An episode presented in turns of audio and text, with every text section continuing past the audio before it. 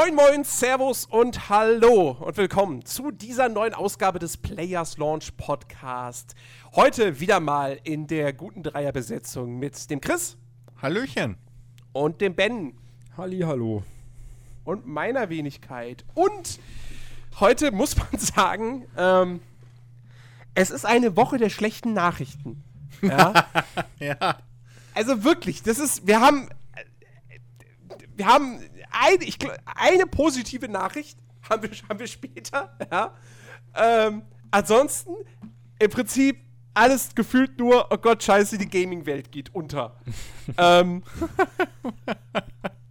fang, fang, fang, Na ja. Fangen wir mal mit, äh, mit wahrscheinlich dann doch dem, dem einen der größten äh, Aufreger an, der äh, sehr überraschend kam. Ich glaube, damit hat niemand Außenstehender gerechnet. Ähm, Electronic Arts hat mal wieder zugeschlagen. Ein Studio ist mal wieder an diesem Publisher verreckt.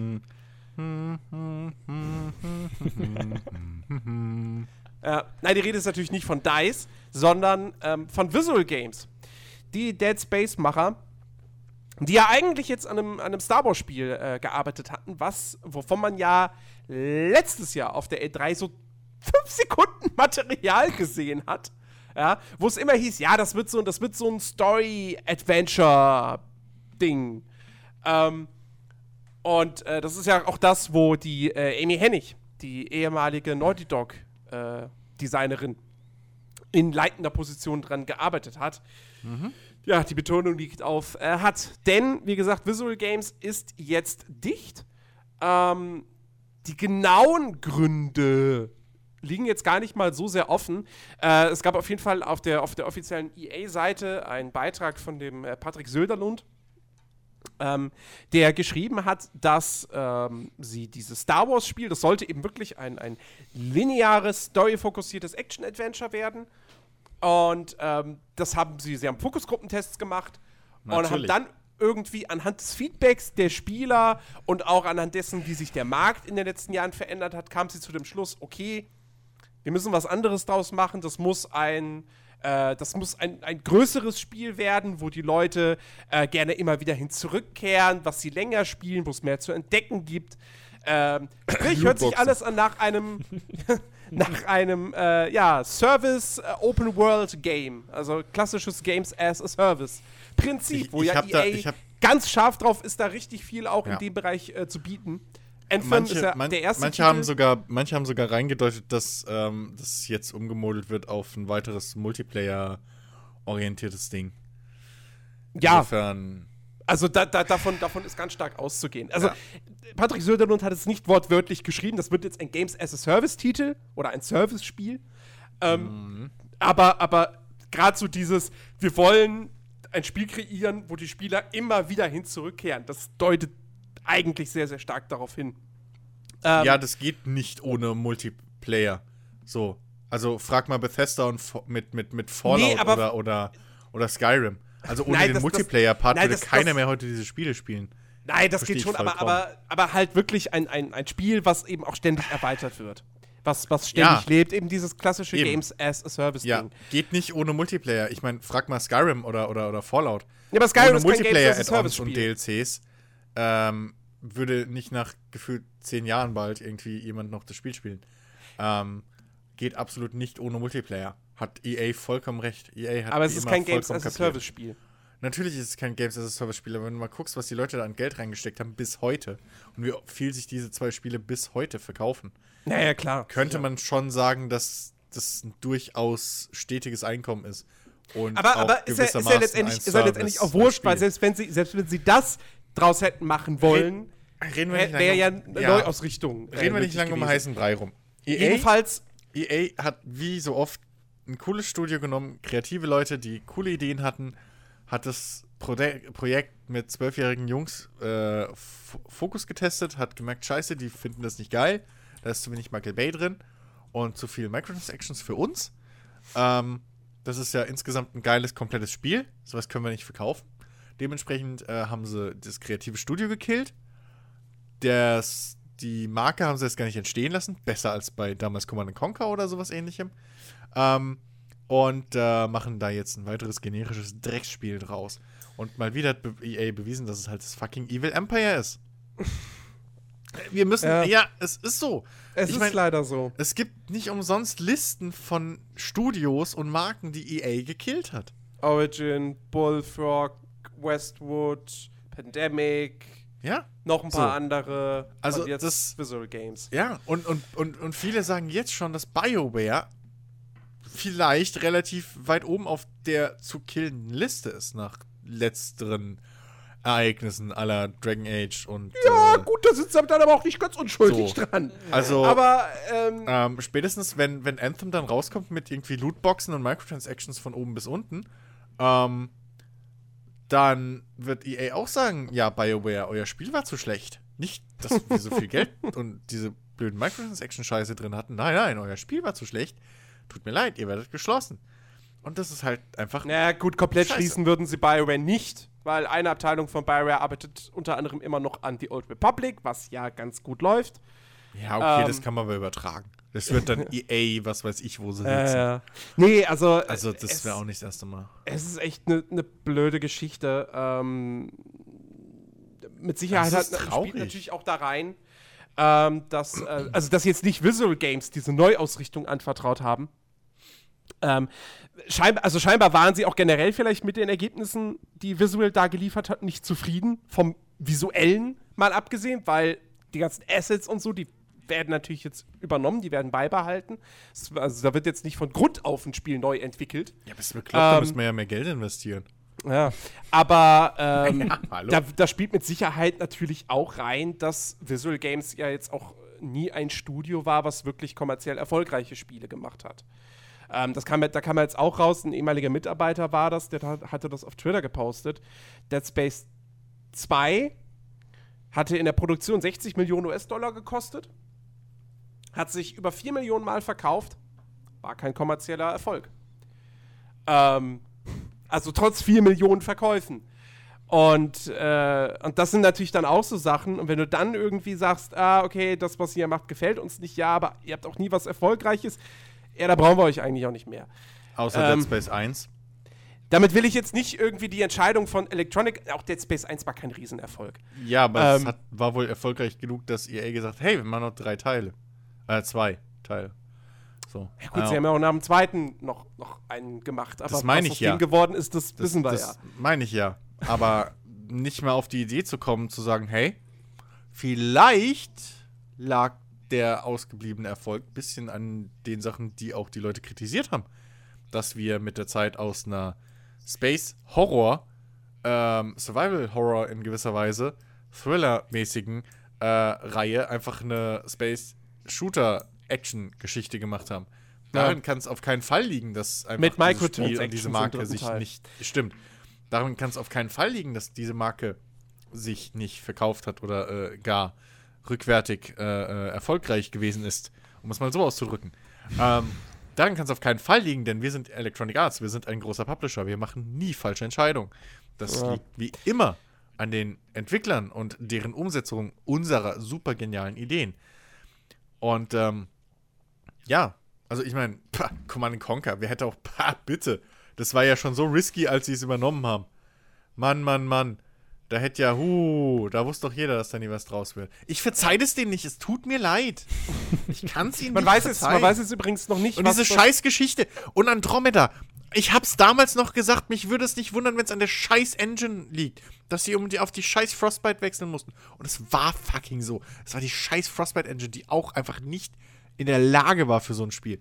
Und jedes scheiß Spiel von denen muss auf der Aber scheiß es Frostbite gab doch, es Es gab doch das. Material mit gescheiten Gesichts. Ja, aber das war ja nicht Frostbite. vorher.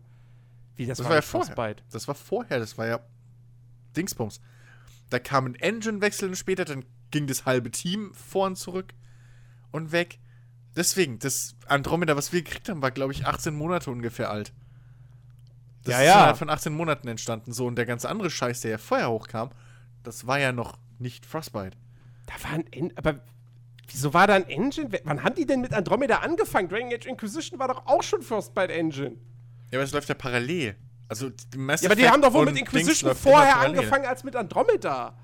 Ja, aber Andromeda war wohl noch auf einer weiterentwickelten Version der Mass Effect-Geschichte oder sowas. Ich weiß es doch auch nicht, aber es war auf jeden Fall nicht die, ähm, die Frostbite ursprünglich. Und dann mussten sie auf die Frostbite wechseln, weshalb tonnenweise Probleme entstanden sind. Weshalb tonnenweise Dings, weil EA plötzlich alles auf der Frostbite haben muss. Warum läuft ein FIFA auf der Frostbite-Engine? Ja, vielleicht hätten sie einfach noch mal zwei Jahre sich mehr Zeit nehmen. Ja, aber bist du bescheuert? Das bringt ja EA kein Geld. Das kostet ja noch. Ja, Das, ja. So, äh, das ist halt das Ding. Ich, also, es, nee, brauchen wir Also, wenn es heute Command Conquer noch gäbe, würde das auch auf der Frostbite Engine laufen. Und die Ja, aber, aber nein, ich, ich will so ich will's nur mal ich will's nur mal gerade sagen. Du, sag, du stellst jetzt hier die Frostbite Engine hin, als öh, das funktioniert nur in Shootern. Aber ich meine, Selbst da funktioniert es nicht, hast du recht. Doch, da Also funktioniert sie ziemlich gut. Naja. Nach wie vielen Patches bei Battlefield? Was war's? Drei? Jedes Mal, wenn die eine neue Engine hatten, hatten die Bugs ohne Battlefield 3 lief super, Battlefield 4 lief nicht gut. Ende. Ah, was? Vier. Sorry, ich komme immer durcheinander. Battlefield 3 hatte keine Probleme, also keine großen. Aber- da kann ich mich nicht dran erinnern. Es lief einfach frei. Die Frostbite ist einfach keine Engine für alle Spiele. FIFA läuft super. Ja. Nach wie vielen Jahren? Ausnahme besti Ausnahmen bestätigen Also- die Regel. Ja, aber bei FIFA ist es immer so, wenn sie die Engine wechseln, dass es zum ersten, Ja, beim ersten deswegen Mal Probleme wechselt man gibt. ja auch selten die Engine. Ja. Aber, Nein, also naja. die, die Frostbite Engine ist eine gute Engine. So. Nein. Ähm, und hätten sie bei Mass Effect Andromeda sich mehr Zeit gelassen, dann wäre das auch mit der Frostbite Engine was geworden. Nee, sorry, ähm, es, hat, es hat einen Grund, dass außer EA-Studios keiner die Frostbite Engine benutzt. Ja, weil die EA gehört! Ja, aber die kannst du lizenzieren. Was EA würde sagen, nein, ums Verrecken kriegt Kannst du Engine nicht. lizenzieren? Du kannst jede scheiß Engine lizenzieren, natürlich. Was meinst du, nicht, was meinst du, warum jeder, warum so viele Spiele auf der Unreal Engine oder Scheißdreck erschienen sind? Ja, weil Epic damit sein Geld verdient. EA muss kein Geld mit einer Engine Crytek verdienen. auch, aber Epic hat halt eine geile Engine. Crytek hat eine ja, Engine gebaut. Ja, aber auch Crytek musste Und sein Geld damit verdienen. Wir reden immer noch von. EA. Du kannst EA nicht mit Epic vergleichen. Aber glaubst Wenn mir, Epic, so wenn Epic Games die Unreal Engine nicht hätte, wäre Epic Games wahrscheinlich vor Jahren schon pleite gewesen. Ja, aber trotz allem kannst du trotzdem hingehen und wahrscheinlich die Frostbite Engine könntest du äh, äh, äh, dingsen. Aber es macht keiner. Ich habe doch keinen gehört, ob der gesagt hat, boah, die Frostbite Engine, das ist eine super Engine. Wir Spieler sagen das, weil die Spiele darauf meistens geil aussehen, weil die grafisch Und weil sie performant sind. Aber er hat noch keinen gehört, der irgendwie sagt, der, der technisch die Frostbite. Wuh, ich würde mir wünschen, wir könnten, weiß ich nicht, was drauf machen. Habe ich noch keinen gehört. Sei mir nicht böse, aber keinen. Und jedes Mal, wenn ein Spiel zum ersten Mal auf, einer Sch auf der Frostbite rauskommt, hat es immer Probleme. Immer. Kein eines hat gescheit auf der Frostbite bisher funktioniert. Doch, Garden Warfare, Dragon Age Inquisition. Dragon Age Das letzte, bitte. das letzte Need for Speed, da war auch nicht die Engine das Problem. Battlefront 1. Es äh, geht nicht darum, ob die Engine das Problem war. Es geht darum, ob wir, ob, ob das technisch einwandfrei umgesetzt war. Und auch in Dragon Age hattest du durchaus Bugs, Crashes und sonst was. Ja, weil es ein großes Open-World-Rollenspiel ist. Das liegt doch nicht an der Engine. Natürlich liegt es unter anderem auch an der Engine, weil die Engine nicht. Nie, eine Engine. Nur weil. Also, es ist halt. Die Unreal Engine hat auch ewig lang gebraucht, bis sie einigermaßen mal Open World darstellen konnte. Eine Engine muss von Grund auf dafür ausgelegt sein, um Open World oder sonst irgendwas umsetzen zu können. Das ist. Eine Engine ist im Prinzip ein Baukasten, der gewisse Funktionen halt schon drin hat. Aber deswegen, zum Beispiel, wenn du dir anguckst, was mit der Lumberyard Engine ist, oder hier, was weiß ich, wie stark Star Citizen hingehen mussten und die äh, Cry Engine umbauen mussten, das hat, glaube ich, was, was, ich glaube, nur noch 25% mit der ursprünglichen Cry Engine zu tun, was die da rumfliegen haben. Gut. Weil die Cry Engine halt war für Shooter für kleine Level gebaut. Das gleiche ist auch bei der Frostbite Engine gemeint. Oder so. Die wurde nicht erfunden, um zu sagen, das ist unsere ultimative, alles umfassende Engine. Nein. So. Das- und das dann ist es logisch, dass die halt bei Rollenspielen oder sonst irgendwas, wenn du da hinkommst und dann plötzlich keine Ahnung, welche Features und Schieß mich tot Mechaniken im Hintergrund laufen haben willst, dass die halt übelst viel umgebaut werden muss und übelst viel ähm, angepasst werden muss. Und wenn Ja, da halt dann ja, andere ja, Entwickler dran ja, sitzen, als die, das- die ursprünglich die ja schon- Engine da- gebaut haben, und da geht arsch viel Kohle drauf und arsch viel Zeit. Und je nachdem, wie gut die Entwickler waren, die vorher an der Engine dran saßen, und wie sauber die gearbeitet haben, desto gut oder schlecht wird die Umsetzung. Und die Frostbite ist super für Battlefield. Super! Dafür wurde sie ja irgendwie, glaube ich, auch gemacht. Ja, ja. So, großartig. Aber trotzdem muss die bei weitem nicht für ein RPG oder für was weiß ich was immer alles hinhal herhalten. Die muss dafür nicht funktionieren. Und das ist ja auch hauptsächlich das Problem. Also ich denke aber mir sie den kann ja Scheiß ja, nicht aus. Also ich sie denke kann ja Scheiß ja gerade nicht also- aus dem Arsch, sondern das war ja offiziell auch von Mitarbeitern von ehemal von, von BioWare. Die haben das ja auch in dem Kotaku-Artikel geäußert, dass halt die Frostbite Engine eine scheiß Engine ist für RPGs. Und dass sie halt einfach sau viel ausgebremst wurden, weil sie halt die scheiß Frostbite Engine in die Richtung biegen mussten, dass die überhaupt die Level und Scheißdreck, diese ganzen KIs und Schieß mich tot alles umsetzt.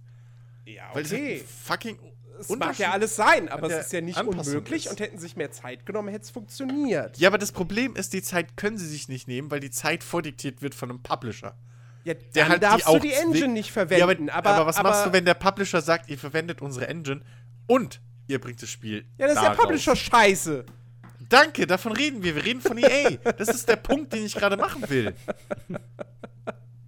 Ich habe doch nichts anderes damit. Egal. Warum reden wir gerade eine halbe Stunde über die Frostbite? Weil du gesagt hast, dass die Frostbite generell eine scheiß Engine ist. Sie ist scheiße für alles andere außer Shootern. Können wir das dabei belassen, bitte? Ja, aber sie, es gibt Rennspiele, es gibt Sportspiele und es gibt ein Rollenspiel, damit es gut funktioniert. Ja, und alles waren. Okay, außer den Sportspielen, aber das ist FIFA, das ist unfair, das ist immer eine Voll. Alles waren kritisch, critical acclaimed, saubere, stabil laufende, bug, fast bugfreie Meisterwerke. Ja, und das hätte Mass Effect Andromeda auch werden können. Hast, mit der hast du gerade wirklich ja, du hast ernsthaft ja gesagt, Jens. du hast ernsthaft ja gesagt, da muss selbst Ben lachen. Ich finde es generell gerade ziemlich lustig. Es ist. Oh Gott. Jens, ich, wie viel zahlen die dir? Wie viel zahlt dir EA? Hast du, hast du zu Hause. gar wie nichts. viele, Die wie viele Frostbite-T-Shirts hast du zu Hause, Jens? wie viele? Wahrscheinlich trinkst du jeden Morgen deinen Kaffee oder Kaba oder was auch immer du trinkst morgens. Das ist eine Frostbite-Tasche. Äh. Exakt, aus der Aus Frostbite-Tasse. Frostbite-Tasche. Nein, ich trinke sie aus der Tasche. Nein, aber die Tasche nimmst du, wenn du zur Arbeit gehst. Mit deiner Frostbite-Jacke und deinem Frostbite-Schirm. ja, und weißt du was? Die. Frostbite-Jacke, die hält auch ziemlich warm. Obwohl sie Frostbite heißt. Obwohl sie Frostbite heißt. Falsches Marketing. Herrlich. Nein. Nicht Back- wundern, back- wenn in einem Monat. Jens beim PR, äh, PR-Team von EA Das, anfängt. das Traurige Ja, an der ja, ganzen Sache ja, ist, dass ich natürlich. im letzten Podcast noch gesagt hatte, als wir über Battlefront 2 geredet haben, naja, da kommt ja noch ein Star Wars-Spiel so. Wer weiß, vielleicht Ja. wird das ja noch gut. Und da jetzt. kommen noch mehrere Star Wars-Spiele. Es sind ja nicht nur die zwei jetzt in Arbeit ja, gewesen. ja, so oder dieses Singleplayer. das jetzt immer. halt. Also, auf jeden Fall, dieses, die Star Wars-Spiel, das- darum kümmert sich jetzt hauptsächlich EA Vancouver. Äh, ein paar andere Teams arbeiten noch zu, wie das halt heutzutage so ist. Äh, Vi- wie sogar Visual Games wird aufgelöst. Äh, angeblich werden, wird versucht, so viele Arbeiter wie möglich auf andere Projekte zu verteilen. Dass Ja, dann natürlich holy trotzdem. Kündigungen folgen werden, ist klar. Äh, was mit Amy, Amy Hennig ist, weiß man nicht. Keine Ahnung, ist unbekannt, was die jetzt machen wird. Ähm, ja, ist auf jeden Fall ziemlich, ziemlich schade. Äh, wie gesagt, Visual Games. Ich meine, die haben jetzt ehrlich gesagt wirklich nur zwei geile, richtig geile Spiele in ihrer Karriere abgeliefert, aber dennoch, äh, es ist einfach, es ist einfach schade. So. Ähm, mal schauen, ob wir irgendwann, was weiß ich, irgendwann heißt es dann mit Sicherheit wieder, ja, hier, da ist ein neues Spiel angekündigt und da arbeitet der Art Director von Dead Space und der Storywriter und bla bla bla. Gucken wir mal. Ähm, so. Anderes beschissenes Thema. Activision. Wir kommen von ähm, einem sympathischen Team zum anderen. Total. Und, und, und vor allem jetzt wird es richtig sympathisch, ja. äh, wobei, wobei be be bevor ich das jetzt ausführe, sollte man, sollte man vielleicht dazu sagen, ja, damit Oh da drau ihr da draußen nicht direkt schon irgendwie rot anlauft, während ihr diesen Podcast hört und so weiter und so fort. Es geht hier um ein Patent das genehmigt wurde vom Patentamt, das aber entwickelt wurde vor zwei Jahren von der RD-Abteilung von Activision. Ähm, das heißt, wir reden hier nicht von irgendwas, was jetzt schon in dem Spiel drin ist oder fest für ein Spiel geplant ist oder so. Zumindest ist Jetzt. das die offizielle Aussage. Noch ja, noch. Ja. Jetzt Äh, stand in also- der offiz im offiziellen Statement. Genau, aber, aber es geht ja rein nur darum, dieses Patent, es, es wurde entwickelt. Sie haben da Energie reingesteckt. So. Und jetzt kommen wir nämlich zu dem Punkt. Es geht nämlich um ein Matchmaking-System für Multiplayer-Spiele, logischerweise, ähm, das Mikrotransaktionen pushen soll. Im Detail heißt das, ähm, du hast einen fortgeschrittenen Spieler und du hast einen Neueinsteiger. Und der fortgeschrittene Spieler benutzt irgendwelche guten Items. Und das Spiel möchte jetzt, oder der, der, Entwickler möchte jetzt, dass ähm, der Neueinsteiger sich doch bitte diese Waffen kauft für echtes Geld. Also, was macht das Matchmaking-System? Lust die beiden Spieler aus, dass sie gegeneinander spielen, damit der Neueinsteiger gegen den fortgeschrittenen Spieler sieht, denkt, boah, hat der geile Sachen, die will ich auch haben, und dann in den Shop geht und dafür bezahlt. ähm, und da werden zum Beispiel so Beispiele genannt wie, ähm, und das ist, das ist jetzt alles hypothetisch, äh, da ist irgendwie ein Item, ist gerade im Sale und dann wird quasi dieses Item in diesen Algorithmus mit aufgenommen und dann wird ein erfahrener Spieler gesucht, der dieses Item benutzt und dann wird ein nicht so erfahrener Spieler gesucht, der dieses Item nicht hat und dann werden die gematcht und ja, dann eben genau dieses Ding so, oh, guck mal, der ist so cool mit diesem Ding, das will ich jetzt auch haben. Zum Glück hatten wir nicht erst vor kurzem eine Multiplayer-Shooter-Beta mit äh, großer Lizenz, die was ähnliches im Prinzip macht. Hey, guck mal, der hat dich gekillt, die Skills hat, der willst du auch kaufen. Zum Glück hatten wir Kann das mich dran erinnern. Ich glaube, das war ach, sowas Ey, hatten wir echt, huh, dodge the bullet. Hab ich, Ja. hab ich da nicht auch im letzten Podcast schon gefragt, hey, wo sind denn die Spiele, wo es auf Skill ankommt? Ich meine, wenn ich mir das anhöre, ja, und ich, ich fange irgendein Spiel an und die gehen davon aus, dass man denkt, hey, was hat der für eine coole Waffe, die will ich auch haben, die kaufe ich mir. Nee, ich würde denken, was soll das? Was soll die Scheiße? Ich bin hier nur am Sterben. Ich habe gar keine Möglichkeit, ohne jetzt noch weiter Geld wahrscheinlich in ein Spiel zu stecken, wofür ich dann schon wieder 60 oder 50 Euro oder je nachdem bezahlt habe. So, wo bleibt denn da mein Antrieb? Dann, dann mache ich aus, bereue den Kauf und bin wieder die ganze Zeit nur am Abhaten. So. Ich meine, Ja. Ich mein- allein, allein, allein, schon, allein schon die Tatsache, dass das Matchmaking-System fördert, dass ich als Level 1-Spieler gegen einen Level 50-Spieler ständig spiele. ja, außerdem. Allein das grad ist sagen, schon so, so äh, äh, Entschuldigung? Hallo? Was ist das für ein scheiß Matchmaking? Ey, aber man muss, fairerweise muss man erwähnen, das ist mit Abstand das fairste System, das Activision bis jetzt irgendwie angedacht hat. Weil sie ehrlich sind. Exakt. Das, das ehrlichste System. Sie nicht lange um, um den heißen Brei rumgeredet, sondern hey, dieses Spiel ist Pay to Win. Pay to Win now. So. Naja, gut, ich glaube, Das- so würde das nicht beworben werden. Und ich glaube auch nicht, dass Activision das jetzt wollte, Also- dass, dieser, dass, dieser Pat dass dieses genehmigte Patentding sich jetzt im Internet verbreitet. Ähm, ich Naja, glaube nicht, dass das besteht der aber Plan immer, wenn du ein Patent beantragst, weil das wird dann, glaube ich, irgendwie ja, veröffentlicht. Also Ja, ja, natürlich wird es veröffentlicht, so aber, bla aber, dann- aber sowas erreicht ja normalerweise dann nicht die, die, die, die Käufer. Ja, okay, aber also mittlerweile kriegt die Spielepresse schon mit, wenn irgendein Publisher irgendwie 25 URLs registriert und Naja. irgendwie Nintendo drei Patente für irgendwelche Sachen an einem Controller oder einer Konsole irgendwie, die noch so abstrus sind, äh, äh, äh, verabschieden. Also, das, damit musst du heute rechnen. Nee, aber natürlich, also, aber wahrscheinlich wären die halt so dreist gewesen. Aller aller Warner Brothers mit, mit hier den Lootbox-System in, in Shadow of War. So. Ein extra Stream oder was sogar dafür gemacht. Hey, guck mal, das sind hier, guck mal, geil. Könnt ihr per Microtransactions kaufen. Überhaupt kein Hassel. Voll geil. So. Das Publisher denken aktuell so. Also, ich meine, die GameSpot-Werbekampagne, so, die so einen Aufschrei erzeugt hat, irgendwie letzte Woche. GameStop, Äh, was habe ich gesagt? GameSpy? GameSpot. Oh, ich meinte GameStop, sorry. GameSpy wäre noch besser. Ja, Game, äh, GameSpy.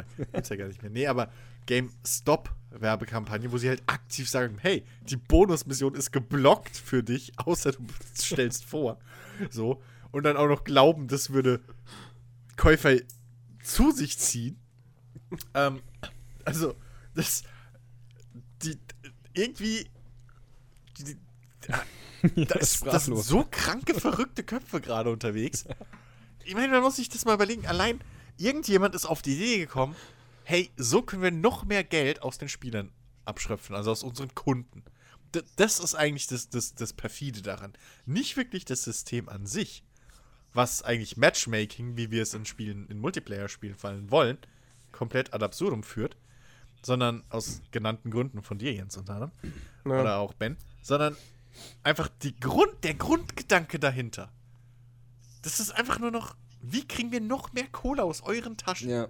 So, es, Weißt du, was mich da. es, es, Nein, es, es wird einfach nicht mehr, es wird einfach nicht mehr so gedacht, wie können wir unsere Spieler zufrieden machen? Wie kriegen wir, also wie packen Ja. wir möglichst viel Spielspaß in unser Spiel? So, nein, es geht einfach nur noch, wie Ja. können wir die Kuh am besten melken? So. Oder, oder um mal weiterzudenken, und ähm, da sind wir jetzt an dem Punkt, wo ich richtig sauer werde. Ähm, die Branche tut gerade ihr Bestmögliches dahingehend, dass Videospiele niemals als Kunstform anerkannt werden. Ja. Weil, ganz ehrlich, die Kinobranche ist genauso schlimm. Ja, Filme haben heutzutage absichtlich Überlänge und 3D, damit die Kinokarten mehr kosten. Aber Filme sind seit Ewigkeiten schon Kunst. So, das, den Status kannst du ihnen noch nicht mehr nehmen. Videospiele sind immer noch keine anerkannte Kunstform. Und, die, weißt du, in Hollywood waren sie, glaube ich, nicht schon 20 Jahre nach Erfindung des Films dra drauf und dran zu sagen, so, wie können wir denn noch mehr Geld aus den Leuten rauspressen? Hm. Hey, Ähm, wir machen es so. Jeder Film mit Ton kostet 5 Dollar mehr. Ja, genau. Ey, hör auf, hör auf. Das Gab's, kommt- das- glaube das- ich, nicht. Irgendwann kommt Also- sowas wirklich. Es ist, ich, das ist, gab's, es ist, es ist nicht. wirklich, wirklich so schlimm. Ja, dieses, sie, sie, sie, es wird wirklich so, sie, die, die wollen gar nicht mehr, dass, dass sie als Künstler. Und das Problem ist, mir tun vor allem wirklich die Entwickler, die Designer leid. Die deshalb, weil, weil, was, wenn sie kein Kunstwerk schaffen, dann sind sie selbst keine Künstler. Dann ist ein Art Designer kein Künstler. Dann ist ein Story-Autor kein Künstler. Und das ist das ist ein Schlag in die Fresse für die Leute. Und das von ihren eigenen Vorgesetzten, von ihren eigenen Unternehmen. So. Und ey, wirklich, da, da krieg ich die Krise. Ja. Und wenn, wenn ich sowas dann halt lese, so von mir aus, das, das ist ein Patent von vor zwei Jahren. Von mir aus hat Activision gar nicht vor, das in irgendein Spiel einzubauen. Aber sie haben irgendwelche Leute aus ihrer Forschungsentwicklungsabteilung hingesetzt und gedacht, so, macht mal irgendwie. So. Also- Ähm, denkt euch mal coole Sachen aus, mit denen wir Geld verdienen können. Und Also, also nur mal kurzer Einwurf. So ein Patent anmelden kostet Geld. Das kostet Geld, das muss geprüft werden, das kostet wahrscheinlich auch nochmal eine Menge Geld, das kostet, glaube ich, auch Lizenzgebühren. Eine gewisse, also das kostet eine Gebühr für wie lange das Patent aktiv ist. Das musst du auch erneuern und so ein Quatsch. Und seid mir nicht böse, aber Activision ist jetzt nicht der Publisher, wo ich davon ausgehe, dass die sowas machen und mit der Intention, ey, wir denken uns jetzt den fiesesten Scheiß aus, patentieren den, damit keiner den einbauen kann. Damit böse EA und Ubisoft und so ja nicht auf die Idee kommen, sowas einzubauen. Wir schützen die Spieler. Und, und welche Firma, das ist das nächste, welche Firma baut irgendwas oder veröffentlicht irgendwas, bevor sie nicht ein Patent drauf haben? Das ist ja das nächste, dieses Argument von wegen, hey, es ist ein Patent, aber es wird bis jetzt noch nicht eingebaut. Ja, logisch, weil es jetzt erst verabschiedet wurde. Es ist erst jetzt aktiv, dieses Patent. Also, sie wären ja blöd, wenn sie es vorher eingebaut hätten. Ja. So, weil jetzt erst haben sie das Recht zu sagen, wir sind die Einzigen, die es dürfen. Und jetzt erst macht es Sinn, das zu veröffentlichen und zu verkaufen. Ähm, das zählt halt für mich auch nicht. Und das ist halt einfach dieses. Ich. Das, ich weiß nicht, das ist halt gerade jetzt, wo wir so einen schönen Boom haben. Wir freuen uns so, dass in den letzten Jahren immer mehr Videospiele einfach in den Mainstream geraten sind, dass, dass, dass Videospiele jetzt mittlerweile normal sind. So, ja, das ist nicht mehr dieses abstrakte Kinderspielzeug-Scheiß, sondern das ist jetzt in der Gesellschaft angekommen. Wir sind alle happy drüber. Gibt mittlerweile sogar zwei, drei Politiker, die offen zugeben, dass sie Videospiele mögen. Insofern, ja, also eigentlich mehr ankommen kann es gar nicht wirklich. Gibt auch TV-Programme und alles mittlerweile so. Alles in Kinderschuhen, aber es gibt's. Und jetzt sind sie aber auf dem besten Weg mit diesen ganzen Abzockmaschen, Lootboxen etc. pp, dass das alles irgendwie so langsam wegrutscht und wenn es dumm läuft, irgendwie genauso verrucht und, und, und, und, und irgendwie beschissen einfach bewertet wird wie Glücksspiel. Mhm. So. Einfach diese, diesen, nicht das Glücksspiel jetzt scheiße ist, das will ich jetzt nicht da draußen sagen, so Pokern und so, alles cool, aber guckt euch an, was Poker immer noch so im Allgemeinen für ein Problem hat, wirklich anerkannt zu werden als eigentlich Sportart und dass da mehr ist als nur Glück. Wenn Ja. jemand fragt auf der Straße, was ist Poker, dann sagt er ein Glücksspiel. So, kommt halt auf Glück an. Wobei zu viele Profis zu viel regelmäßigen Erfolg haben, um zu beweisen, dass es halt nicht auf Glück ankommt, sondern auf viel mehr. Aber nichtsdestotrotz, das Stigma hat's weg. Und das Videospiele, gerade die großen Publisher, muss man halt sagen, die laufen da grinsend ins offene Messer und arbeiten fest daran, dass es so weitergeht. Ich finde es so, so interessant, dass jetzt plötzlich auch manche irgendwie ähm, schon die Theorie aufwerfen, dass dieses ganze Games as a Service-Ding vielleicht irgendwann so weit hinausläuft, dass wir plötzlich für alle Spiele irgendwie monatlich Gebühren zahlen. Wo wir so froh waren, dass wir den Scheiß mit MMOs weg haben. Ja. Ich glaube, na, ich glaube, ich glaub, das Äh. würde nicht mehr zurückkommen, weil A, Naja, Sich wir haben uns auch, wir haben auch mal, wir haben auch mal gedacht, es traut sich keiner mehr so einen dreisten DLC wie äh, die fucking Horse Armor und guckt dir an, was wir heute haben. Ja, nee, aber, aber Also- pass auf. Ähm, ähm, ähm, es hat sich einfach nicht, in den letzten Jahren abgezeichnet, dass Spiele mit Abo-Modell nicht mehr funktionieren. Okay, aber wenn Call of Duty ein Abo-Modell hat. Braucht's aber gar nicht. Es hat Lootboxen. Das ist viel rentabler. Ja, aber warum sollst du nicht, warum machst du nicht grundsätzlich 10 Dollar pro Spieler? Ja, aber dann sind Lootboxen Spieler kauft nicht weg. jeder Spieler. Dann aber sind Loot, Spieler aber wieder 10, weg. 10 Dollar, pro- na, weiß ich nicht. Es ist, Für es, den ist, es, Multiplayer ist was, 10 Dollar. es, ist was, es ist was anderes, wenn du ein Spiel kaufen musst und du weißt, du musst verpflichtend, wenn du es weiterspielen willst, jeden Monat noch was bezahlen. Oder wenn es heißt, ja, du kannst das Ding unlimitiert spielen. Aber kauf doch vielleicht mal eine Lootbox oder ein DLC. ja, ey, das haben wir. Wenn du, wenn du, Abo, also- wenn du Abogebühren einführst, dann, dann sind sofort wieder ein großer Bruchteil der Spieler, der dann sagt, ja, dann kaufe ich es mir nicht.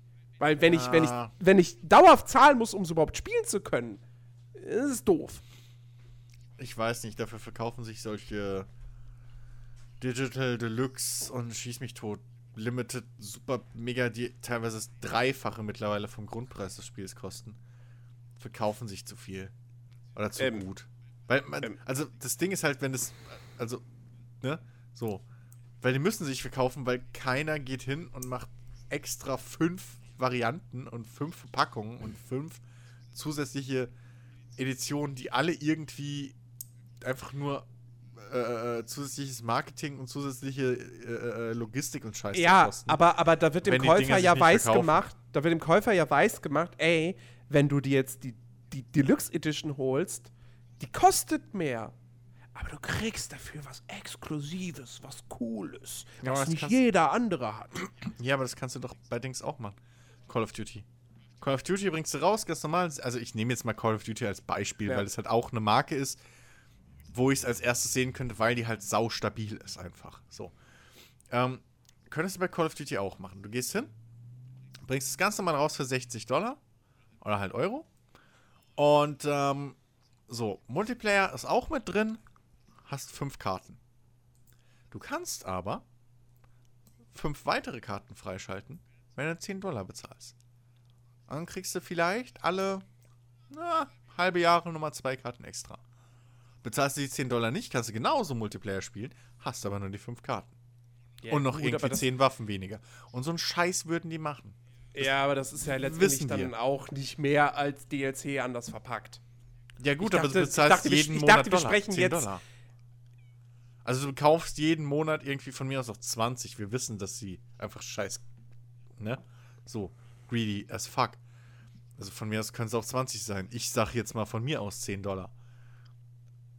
Aber und dann hast du auch, dann ist, dann haben sie ihr Games as a Service Scheiß. Und anstatt dass du dann Map Packs oder so kaufst, alle halbe Jahre, kaufst, hast du festes Einkommen von den meisten Spielern, die sich diese, die 10 Dollar rausschmeißen werden, weil sie nicht viele Spiele spielen, außer Call of Duty. Für die sind es halt nur mal eben 10 Dollar jeden Monat. Für alle anderen sind es halt, wenn sie drei, vier Spiele aktiv spielen, die sowas machen, wären es halt 30, 40 Dollar pro Monat. Im Idealfall, wenn es nur 10 wären. Und das ist ein fucking gutes Einkommen. Jeden Monat. Das ist der Gedanke, den halt einige jetzt schon haben, worauf diese ganze Kacke mit Lootboxen und etc. Ähm, hinauslaufen kann. Einfach. Also das, Ähm, weil es geht ja, weil im Prinzip Publishern geht es halt einfach auf den Sack, dass sie ein Spiel raushauen und im Prinzip nur eine Woche, wenn überhaupt, wirklich viel Kohle damit einnehmen. Das ist das, was Publishern auf den Sack geht. So, deswegen hätten Publisher auch am liebsten ein Day One DLC. So. Weil das ist die Zeit, das haben sie bei Devplay mal gesagt, so, das ist die Zeit, wo Publisher irgendwie am meisten Kohle umsetzen und wo Leute auch am meisten wahrscheinlich sind, dass sie eben ähm, DLCs oder so kaufen. Relativ zeitnah zum Release. So, deswegen diese ganze Pre-Order-Scheiße etc., dass möglichst das meiste Geld direkt schön in einem Batzen kommt. Ähm, und dementsprechend würde es mich nicht wundern, wenn sie diese Zeitspanne halt einfach aufpeppen, nicht nur durch Lootboxen und so ein Scheiß, wo du halt nicht garantieren kannst, dass jeder das bezahlt oder ein Großteil, sondern wo du mehr oder weniger hoffen musst und das Spiel darauf tunen musst, mit eben solchen Sachen wie diesem Patent im schlimmsten Fall, dass eben Spieler regelmäßig dir Kohle bezahlen, weil es kann ja auch, also es ging, ging ja jetzt nicht nur um irgendwie, der hat diese Waffe oder so, es ging ja auch darum, dass dieser Algorithmus oder dieses System ähm, analysiert zum Beispiel, dass du eine gewisse Art von Hüten magst oder so. Also selbst wenn es nur rein kosmetische DLC, äh, äh, äh, Lootboxen oder sowas sind. Ja? Microtransactions. Es ist nur äh, äh, irgendwas Kosmetisches ist. Selbst dann würde dieser Logarithmus wissen, okay, der mag Cowboy-Hüte. So, der hat drei Cowboy-Hüte gekauft. Dann kriegst du plötzlich nur noch Spieler mit dem coolsten neuen Cowboy-Hut. mh. Und sobald du den Cowboy-Hut gekauft hast, kriegen, kriegst du andere Spieler, die diesen nicht haben, die aber auch in dieses Beuteschema fallen. So. Und wenn man sich mal das überlegt, wie perfide das System schon ist, und das Ziel dahinter ist halt auch, regelmäßiges Einkommen zu generieren.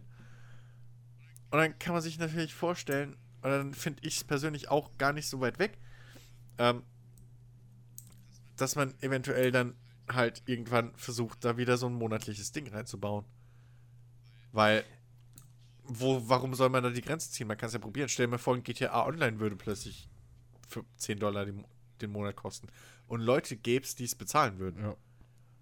Das ist das Ja. Ding. Da wäre halt die Frage, also- da wäre halt die Frage, ob es dann immer noch genug Leute wären, die bezahlen würden, dass, äh, dass, dass halt im Endeffekt der Entwickler am Ende sagen kann, dass es immer noch sich lohnt, das weiterzuführen und ein Ähm, Erfolg ist. Oder ob, Hier, der, wie war das denn? Der 2K-Chef hat, glaube ich, ähm, da ging vor, oh Gott, vor einem Monat oder so war das, glaube ich, mal irgendwo ein bisschen so in den, in den Medien drin.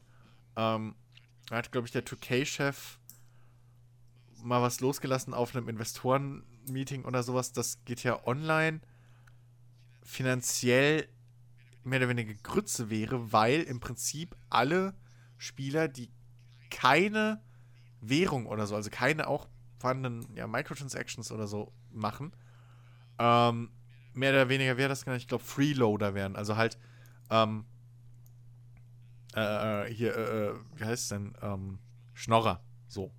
Also, dass das alles im Prinzip, ähm, ja, dass, dass die halt, dass die halt deswegen totes Kapital im Prinzip sind. So. Ja, aber ich, das glaube ich ihm nicht, dass GDR Online, also nein, GDR Online ist finanziell ein, ein Risiko. Natürlich, natürlich ist, ist es finanziell ein gutes Ding, aber den, den, den, den Finanzmenschen, den Businessmenschen nervt's, wenn du es in prozentual, also wenn du es prozentual an der Spielerzahl siehst. Die Ja, hätten halt ja, viel gut. lieber 80% die Kohle bezahlen, als 20% die Kohle bezahlen. Das ist das Ding, was in deren Kopf halt passiert.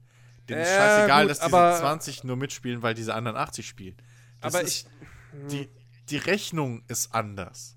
Deswegen, diese ganzen Free-to-Play-Spiele und so, die, das, das ist auch ein Begriff, der jetzt vielleicht auch mehreren Leuten da draußen jetzt mal in dem Zusammenhang untergekommen ist. Ähm, ich habe das schon vor einer Weile mal irgendwie in, in einem Praktikum von, von einem Kollegen halt gehört, der mit Leuten aus der Free-to-Play-Branche geredet hat und es da erfahren hat. Die, sind die leben meistens halt wirklich von, von sogenannten Wahlen. Also Ja, ja, von den Wahlen. halt diese, diese Spieler, für die, die es halt noch nicht gehört haben, diesen Begriff, das sind Spieler, die, ähm, also wenige Spieler, die aber teilweise vierstellige, fünfstellige Beträge irgendwie in Spiele reinstopfen. Und das meistens sogar regelmäßig. Ähm, und die leben von wenigen Spielern, die viel bezahlen. Und das ist halt das ganze Ding, wohinter auch diese ganzen großen Publisher mit ihren AAA-Spielen aktuell hinterher sind. Also die haben halt viel lieber Leute, die für alles dauerhaft bezahlen, als viele Leute, die einmal was bezahlen. Ich hatte sowas ähnliches schon mal gelesen äh, im Zusammenhang auf Mobile Games. Ja. Und Das ist wirklich halt der, der im Prinzip der ganz kleine Teil ist, der aber so viel Geld ausgibt, dass es sich halt trotzdem immer noch für die Leute äh, am Ende total lohnt. Also dass die halt, Genau. Ja, ja. ja, Ja. deswegen. Also ja. deswegen, ähm, ich, ich, ich will das auch nicht. Also versteht mich nicht falsch, aber ich kann durchaus diesen, diesen Gedankengang dahinter verstehen, wenn man halt wirklich als, gerade wenn man diese Branche halt ein bisschen länger schon beobachtet und analysiert. Ich glaube, Jim Sterling unter anderem hat es auch gesagt, so, dass, dass er sich nicht wundern würde und es für ihn nicht mehr so unwahrscheinlich wäre oder ist, so nach diesen Patentgeschichten und allem, was in letzter Zeit so passiert ist, ähm, dass halt Publisher versuchen könnten, zumindest in, dieses, in diese Richtung vorzurücken. So, und ich kann das durchaus auch sehen. Also, ich ich, ganz ich, ich absurd glaube finde ich es nicht mehr. ich glaub da, ich glaub da nicht dran. Weil, weil ich glaube, es steckt schon sehr, sehr viel auch Kalkül dahinter, dass man heutzutage den Leuten keine Abogebühren mehr auf, auf, äh, auferlegt, sondern wirklich sagt so, ähm, ey, du kannst das Spiel spielen. So eben dieses Free-to-Play-Ding. Du kannst das Spiel spielen, kostenlos, bla blub und so. Aber wir haben hier übrigens einen Ingame-Shop und oh, schau doch mal Aha. rein. Und, äh, Ja, und, und guck dir an, was daraus geworden ist. Du hast dieses Free-to-Play-Ding, hey, wir haben übrigens einen Online-Shop, bla bla. Hast du jetzt in Vollpreis, in Vollpreis spielen. Ja. So. Und dementsprechend, warum nicht? Also, klar, bei MMOs mit den Monatsgebühren und so hat sich gezeigt, das äh, funktioniert nicht, weil dafür ist kein MMO gut genug gewesen und stabil genug gewesen. Aber es hat noch keiner bei einem bei einem bei einem AAA Multiplayer Shooter, der halt jedes Jahr wie viele Millionen verkauft, stabil oder ein, ein FIFA. Stell dir mal vor, FIFA hätte irgendwie für hier Ultimate Team oder so hätten die Monatsgebühren. Egal, nenn's wie du willst. Ein Premium Mitgliedschaft, whatever. Kriegst fünf Karten oder so, fünf Goldkarten jeden Monat. Ist scheißegal. Es geht Hauptsache darum, dass du halt regelmäßig Geld bezahlst. So. Also kein klassisches, du musst bezahlen, um zu spielen, sondern Ja, okay, Im das, das, Prinzip das, das ist schon mehr regelmäßige vorstellbar. Ja, ja. Ich bin auch Ich überzeugt, dachte, dass du- von ich, ich dachte du machen. redest jetzt wirklich wieder von einem klassischen, du das, musst ja. das Abo bezahlen, um spielen zu können. Äh, Nee, nee, also das, das, das glaube ich, wäre halt maximal für ein GTA Online oder sowas denkbar. Wirklich für so ein, so ein da könnte ich es mir vorstellen, dass sie halt dahin gehen. Aber in Call of Duty oder so könnte ich mir durchaus vorstellen, dass sie mit so einer Geschichte um die Ecke kommen, von wegen, hey, Ja, hier ja. ist der Premium-Multiplayer, der ist cool. Das ist eigentlich dauerhaft der mehr richtige Multiplayer. Erfahrungspunkte. Ja, da Jeden gibt's Monat ein schneller bisschen- bisschen Währung für- für den. Job. Genau. Ja. Sowas und Hauptsache, bitte, aber ey, komm, ne? Dafür kannst du uns doch einen Zehner jeden Monat, ist doch fair, ist doch voll fair, oder? So. Ja, Ja, warte mal, es gab doch. Mom- Moment mal. Es gab doch schon bei Call of Duty dieses Elite. Das war doch im Prinzip sowas. Und das hat ja nicht funktioniert. Es gab doch bereits dieses Call of Duty Elite, wo du monatlich was bezahlt hast, um irgendwie, dann hast du mehr, mehr, mehr irgendwie mehr Clan-Features bekommen. Ja, hast, okay, aber wer glaub ich, braucht die? Ich glaube, du hast auch vorab Zugriff auf DLC. Ich weiß nicht mehr genau. Stimmt. Ja, Ähm, aber das ist das Ding, was bringt dir Vorabzugriff? Was äh, Vorabzugriff bei, einem, bei DLCs bringt dir so viel, dass du einen Bruchteil der Spieler hast, die das spielen. Mit Ja, dir. ja, ja. Bis dann der DLC rauskommt. Hey, aber jetzt, wo Jens das So. sagt, äh, Also- da fällt mir ein, also ich hatte, ich hatte, ich kannte damals Ah. sogar jemanden, der hat wirklich genau dafür bezahlt. Ja, logisch. Also, also es würde wirklich diese Leute es geben. gibt So. Leute, die. Na klar. Aber was meinst du, warum jetzt zum Beispiel auch so viele auf den Trichter gekommen sind? Hey, scheiße, wenn wir Kartenpacks verticken, splitten wir die Community mit jedem Kartenpack. Weil immer wieder Leute aussteigen. Deswegen wäre es doch viel cleverer, wenn du einfach direkt am Anfang den Cut machst. Hm. Wenn du sagst, hier, die vier Karten kriegt ihr for free. Die restlichen Karten, die wir über die nächsten Monate ver- veröffentlichen, kriegt ihr automatisch in unserem Premium-Mitgliedschaft. Hm. Weil diese Community splittest du nicht mehr. Und ich glaube, da wäre es wahrscheinlich sogar für viele halt echt so, die würden denken, ey, geil, also ohne Scheiß so. Ich weiß aber nicht, ich weiß So aber nicht, ob Karten. wirklich, ich weiß aber nicht, ob viele Leute 60 Euro für ein Spiel mit vier Maps ausgeben würden. Ähm, ich glaube, da müsstest du mit dem Kaufpreis Bei- runtergehen. Bei, bitte, also. Also, äh, weiß ich nicht. Also, äh, Gott, wir sind okay, lange raus, also- leider aus der Zeit, wo ein, Multi wo ein Spiel für einen Multiplayer irgendwie mindestens mal 10 Maps hat. Nö, das ist aktuell der Standard. Genau, da sind wir jetzt. Ja, dann wieder. Also, wir können auf Wie jeden Fall viele hatte festhalten. Titanfall am Anfang? Titanfall hatte nicht viele Maps. Titanfall Boah, 1 weiß unter ich, anderem. Weiß ich nicht mehr. Das hatte Keine auch so Ahnung. kacke wenig Maps. Und ich meine, ich meine, mehrere von großen Multiplayer-Dingern sind mal, es kann schon drei, vier Jahre her sein. Ich bin nicht so tief drin. Aber ich meine, die sind, die haben sich schon mal getraut irgendwie mit. Also Call of vier, Duty fünf startet Maps immer mit mehr als. 10 Maps. Battlefield hat so, ja, vielleicht mal 9. Aber so. Und, ähm, ja. Also, ja, dann lass es aber, halt 10 sein und du kriegst trotzdem den Rest dazu. Also, wie du willst. Aber aber mein Gott, also letztendlich, ähm, es entwickelt sich gerade alles in sehr, sehr unschöne Richtungen. Das hatten wir ja schon, schon, schon letzte Woche das Thema. Ähm, ja, da wird noch einiges auf uns zukommen.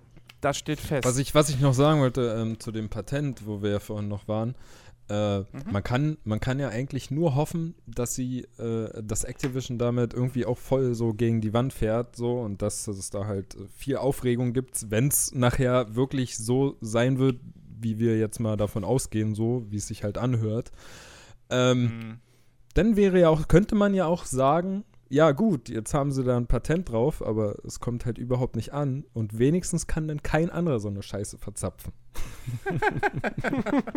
naja, bis das Patent auslaufen lassen. Ja, gut. Aber- so lange erstmal nicht. Also, ja, aber es, es, es, es, es bleibt ja zu hoffen, dass einfach dieser ganze Backlash, ich meine, wie das in Großbritannien ähm, läuft, glaube ich, jetzt gerade, wird geprüft, ob Lootboxen irgendwie jugendschädlich sind.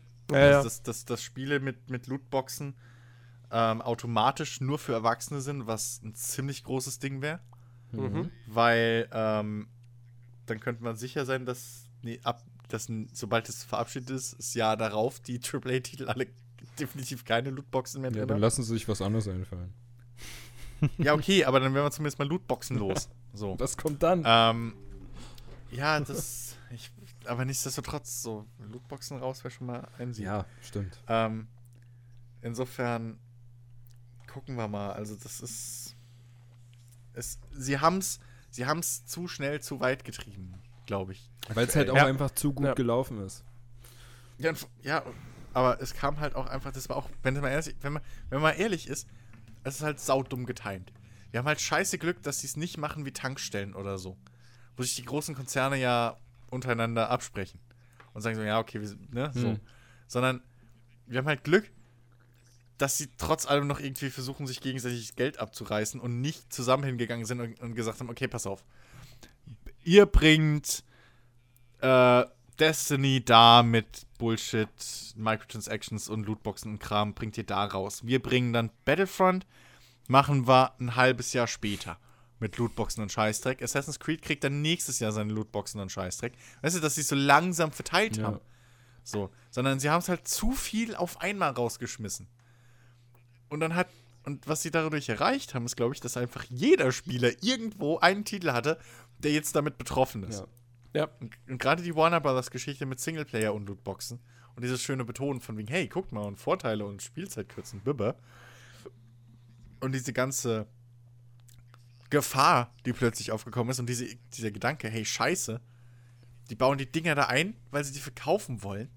Wer garantiert mir jetzt, auch wenn sie es im Nachhinein, da werden wir später ja zum Glück draufkommen, nicht so gemacht haben, aber die Gefahr war ja nichts, nicht des, nichtsdestotrotz da, dass sie das Spiel so bauen, dass du halt dazu geleitet wirst, Multi, äh, äh, sag mal, fucking Microtransactions zu machen, also Lootboxen zu kaufen, um eben nervige Stellen wegzubringen. Warum war der Gedanke da? Weil wir das aus den scheiß Facebook-Spielen und Handyspielen und so schon kennen. Und hätten sie das besser verteilt, wäre es, glaube ich, nicht so aufgeflogen oder hätte nicht so einen Aufruhr gebracht, wie es jetzt zum Glück hat. Weil einfach Ja. jeder irgendwo diesen Berührungspunkt jetzt hatte. Selbst beim Assassin's Creed hörst du jetzt schon die ersten, die sagen, scheiße. Mhm. Vielleicht übertreiben die es jetzt als Erste. So, im Singleplayer. Ja. Multiplayer hat es ja Battlefront schon geschafft. Also da haben wir, da ist die Jungfräulichkeit. Das ist bis, bis jetzt die, die Krönung des Ganzen. Mhm. Aber Singleplayer steht noch aus und da kommt jetzt bei jedem Spiel, das rauskommt, irgendwie. Mit Lootboxen, Singleplayer, AAA. Da wird jetzt jeder erstmal Angst haben. Wow. Bunsenbrenner als Feuerzeug. Gefährlich. Ja, äh, habt ihr Bock auf noch mehr sch sch schlechte Nachrichten? Heute der Podcast der guten Laune. Heute der Podcast guten Laune. Äh, vor allem jetzt kommen wir wirklich zu einem, zu einem, wirklich zu einem sehr, sehr schwierigen Thema. Und ich habe überlegt, lass, lässt man es raus oder so, aber ich finde, sowas darf man dann auch irgendwie wiederum nicht unter den Tisch kehren, wenn denn was dran sein sollte. Ähm, es geht um Naughty Dog. Und äh, ja, äh, d- ein, ein ehemaliger Mitarbeiter von Naughty Dog, der ähm, lange Zeit auch dort gearbeitet hat. Zwischendurch hat, war er irgendwie für ein paar Monate mal weg und dann kam er noch mal zurück für ein paar Monate. Ähm, der hat auf Twitter einen relativ langen Post äh, verpasst, also mehrere aufeinanderfolgende Tweets, ähm, wo er davon berichtet, dass er bei Naughty Dog von einem leitenden Mitarbeiter oder einer leitenden Mitarbeiterin sexuell belästigt wurde. Okay. Ähm, und ähm, das wohl äh, dann dazu geführt hat, dass er dann irgendwann einen ähm, ja, mentalen Zusammenbruch hatte in Bezug auf den Job. Dann hat er sich an ähm, Sony, an die Personalabteilung von Sony gewendet und hat das dort zur Sprache gebracht. Und einen Tag später, so mehr oder weniger, wurde ihm gekündigt mit der Begründung, äh, oder da hat wohl Sony dann eben Naughty Dog zitiert, dass äh, die Firma sich in eine andere oder in eine neue Richtung entwickelt und er nicht mehr benötigt äh, würde. What? Ähm, und äh, er sagt jetzt selbst, er ist jetzt seit, seit 17 Monaten arbeitslos. Ähm, er hat sich die ganze Zeit nie getraut, damit an die Öffentlichkeit zu gehen, weil er sich dafür geschämt hat. Ähm, hat irgendwie immer gesagt, so, weswegen er seinen Job verloren hat, so, ja, Crunch, äh, Crunch Time, hat mich fertig gemacht. Ähm, und jetzt aber durch diese ganzen Geschehnisse in Hollywood rund um Harvey Weinstein, ähm, das und, und, und die ganzen Leute, die eben dann in die, die, an die Öffentlichkeit gehen und sagen, ah, der hat mich auch sexuell belästigt und so weiter und so fort, äh, das habe ihm jetzt wohl eben wirklich dann auch den, den, den Mut gegeben, äh, zu sagen, okay, ich, ähm, ich gehe jetzt auch mal mit meiner Geschichte an die Öffentlichkeit. Naughty Dog hat dann einen Tag später, nachdem diese Tweets äh, veröffentlicht wurden, selber ein Statement rausgehauen, wo sie sofort äh, geschrieben haben, ähm, also A, bei, bei, bei uns, äh, wir legen Wert darauf, dass es, dass es äh, sexuelle Belästigung und generell unangebrachtes Verhalten, dass es das bei uns nicht gibt. Wir sind äh, streng natürlich dagegen und, und äh, wollen so etwas nicht. Ähm, und haben zugleich aber auch gesagt, ähm, dass sie keine Beweise dafür haben, dass dieser Mitarbeiter, David Ballard oder Ballard, ähm, dass der das überhaupt jemals irgendwie zur Sprache gebracht haben soll. Und äh, also es ist aktuell, es ist, es ist nichts bewiesen. Ja, also weder das Ballard die Wahrheit sagt, noch das Naughty Dog lügt oder die Wahrheit, also gar nichts. Nichts davon ist bewiesen. Es steht Aussage gegen Aussage. Ähm, das heißt, man sollte jetzt hier keine, keine, keine Vorverurteilung irgendwie äh, fällen.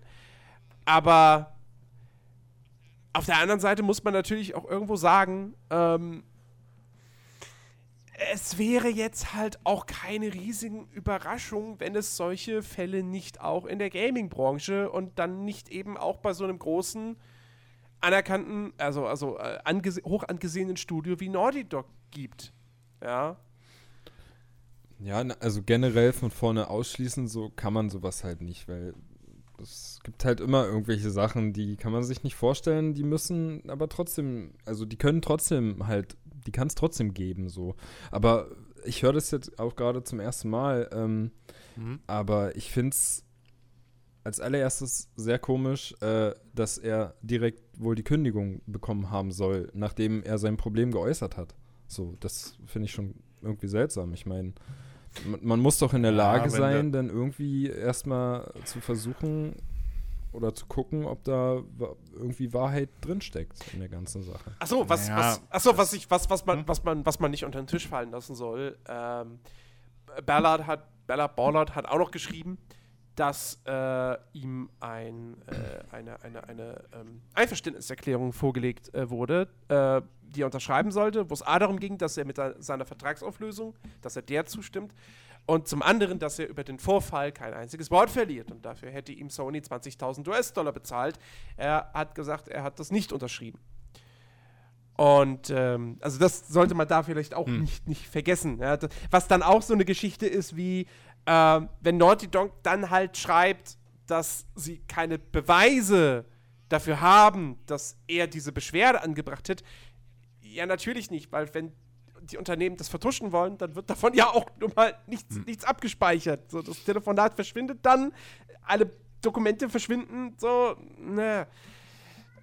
Das, das, das, also ich meine, ich, ich verstehe, was du sagst, Ben, aber das Problem ist, andererseits, diese Harvey Weinstein-Geschichte zum Beispiel, die geht ja, glaube ich, auch 20 Jahre jetzt zurück. Ja. Schon. Und hier ähm, gerade äh, heute gesehen, so, ähm, ich war da auch nicht ganz hier up to speed, was, was da jetzt alles abging. Ich habe es am Rande mitgekriegt. Ähm, aber da hat äh, hier im, bei, bei, von Rocket Beans, Etienne hat das im, im Moin Moin schön gesagt, so. Das Ding ist halt nicht, dass da theoretisch irgendwo der Typ ist, der ein Arschloch ist und sich absolut scheiße benommen hat, und, und, und was gemacht hat, was einfach definitiv falsch ist, sondern dass es halt Leute geben muss, die das mitgekriegt haben und die das wussten die ganze Zeit. Und die es verschwiegen haben. Äh, exakt. So, er hat halt jetzt als Beispiel von Weinstein zum Beispiel Tarantino genannt. Der halt auch, glaube ich, laut ihm sogar relativ enge Beziehungen oder sowas äh, äh, befreundet war mit Weinstein und so und so viel und so und sowas wo Weinstein auch ein wichtiger Part seiner Karriere war und so. Und da ist es halt naiv zu glauben, dass Tarantino nichts davon wusste. So, und ja. dass halt ganz Hollywood irgendwie nichts davon wusste. Niemand was wusste von dem, was da passiert ist. Und das gleiche ist halt jetzt mit der Spielindustrie auch. Also ich meine, ich glaube generell jede Industrie, in der es um der es viel Geld viel und, und, und, und wenig Leute mit viel, viel Macht gibt. Ich meine, mhm. es hat einen Grund, dass der gute Trump sich Frauen gegenüber so benimmt, wie er sich benimmt. Tja. Ähm, wir erinnern uns alle an, an, an, die tolle, an die tolle Aussage, die er da gemacht hat. Ähm, das ist, glaube ich, einfach eine Geschichte, die sich durch alle Bereiche durchzieht. Alle Industrien, alle großen. Ähm, überraschend tut es mich jetzt auch nicht. Es wäre sau scheiße, wenn es halt wirklich so wäre dass es ausgerechnet bei Naughty Dog und, und Sony und dann vor allem noch so gelaufen mhm. ist. Ähm, aber ich muss da auch sagen, also mich würde es jetzt nicht groß überraschen, wenn es das halt gäbe. Das Problem ist natürlich nur, wie will er beweisen, wie will er es beweisen? So hat dann noch das Originalschreiben von damals als mit, mit Timestamp irgendwie so, weißt du? Wie, wie willst du das machen? Du hebst dir so einen Scheiß ja auch nicht irgendwie auf und legst es zum Notar oder so ein Shit. Ja. Weil du ne, du rechnest ja nicht mit sowas erstmal. Und ähm, ja, also das, das schlägt halt jetzt Wellen. So. Ja, man kann halt, man kann halt auch einfach nur jetzt spekulieren. Ne? Also man ist ja klar, man Ja. weiß halt nicht, ob es stimmt oder nicht. Aber es geht natürlich auch dann wieder darum, so man hat ja einen Ruf zu verlieren, so und da können, also da können natürlich dann auch mal unschöne Handlungen passieren, so und wenn, ich meine, manch einer Ja. denkt ja halt, mit Geld kann man jedes Problem lösen. Was in dem Fall aber einfach mal nicht denn so sein sollte. Also, das, ja. Ja. Nicht jedes, aber viele. Das ist halt das. Problem. Das ist halt wirklich Ja. das Problem. Apropos Geld. Ähm, das ist jetzt, das ist eine Nachricht, wo man natürlich auch im ersten Moment erstmal denkt, so, äh. Aber da muss man auch ganz ehrlich einfach mal, einfach mal abwarten, wie sich das entwickelt. Ähm, Humble Bundle wurde aufgekauft. Ui. Und zwar von einem Motorradfahrer. Nein. ähm, Ja, ich wohne wieder an der Rennstrecke heute. Ich weiß auch nicht. Humble Bundle wurde von IGN aufgekauft. Mhm. Man weiß nicht für wie viel Geld. Mhm. Das ist nicht bekannt. Ähm, der, der CEO von, von Humble Bundle, äh, Jeffrey Rosen, hat aber gesagt, äh, ja, äh, IGN ist, ist der, der perfekte Partner für uns und ähm, ähm, wir freuen uns total darüber. Ähm, er sagt, ähm, ähm, Humble Bundle, die, die, die behalten ihr eigenes Büro, ähm, die behalten ihr Team, ähm, sie b- bleiben angeblich mehr oder weniger unabhängig ähm, von IGN und können nach wie vor ihr Ding machen. Er hat, sagt auch, durch die Übernahme haben sie zum Beispiel direkt die Möglichkeit, noch mehr Geld für Charity-Zwecke aufzubringen. Ähm, wenn das stimmt, ist das natürlich eine super Sache. Und so weiter und so fort. Das Problem, was, was man natürlich jetzt irgendwie so ein bisschen dabei sieht, ist, ähm, IGN ist natürlich mittlerweile mehr als IGN.com. Ja, denen gehören, denen gehören viele Seiten, denen gehört Rotten Tomatoes zum Beispiel oder, oder Ask Men. Ähm, und die hatten ja auch früher hier, GameSpy war ja dann von IGN irgendwann und so weiter und so fort. Mhm. Es ist durchaus mittlerweile ein größeres, vielschichtigeres äh, äh, äh, ähm, ähm, Medienunternehmen als jetzt nur, ja, es hat diese Spieleseite da. Aber sie haben halt diese, diese, dieses Online-Magazin und es ist eins der größten Videospielmagazine der Welt. Und ähm, wenn ein Videospielmagazin oder wenn ein, die, die, die Firma, die ein Videospielmagazin betreibt, der gehört auch ein Shop, in dem Videospiele verkauft werden, Nicht nur ein Shop. Humble ist ja mittlerweile, glaube ich, sogar Publisher. Ja, es gibt, es, genau, es gibt Spiele, ähm, die quasi extra für dieses Humble Monthly Bundle entwickelt werden. Okay. Ähm, also dieses, dieses, dieses Abo-Bundle da, was man quasi dann immer bekommt. Ja, und, und das hat natürlich einfach so einen faden Beigeschmack, weil du dann natürlich jedes Mal, wenn IGN über ein Spiel berichtet, was gerade bei Humble Bundle verkauft wird, automatisch natürlich die Gefahr besteht, okay, das ist jetzt einfach nur kackdreist Werbung, was sie da machen. Ja, gut. Oder ich kennzeichnen sie es vielleicht aber nicht. IGNs, Wer- äh, IGNs Bewer äh, Bewertungen haben aus gutem Grund einen gewissen Ruf. Aber klar, also das, das Ding ist halt, es setzt halt, also es, es könnte einen beschissenen Präzedenzfall setzen.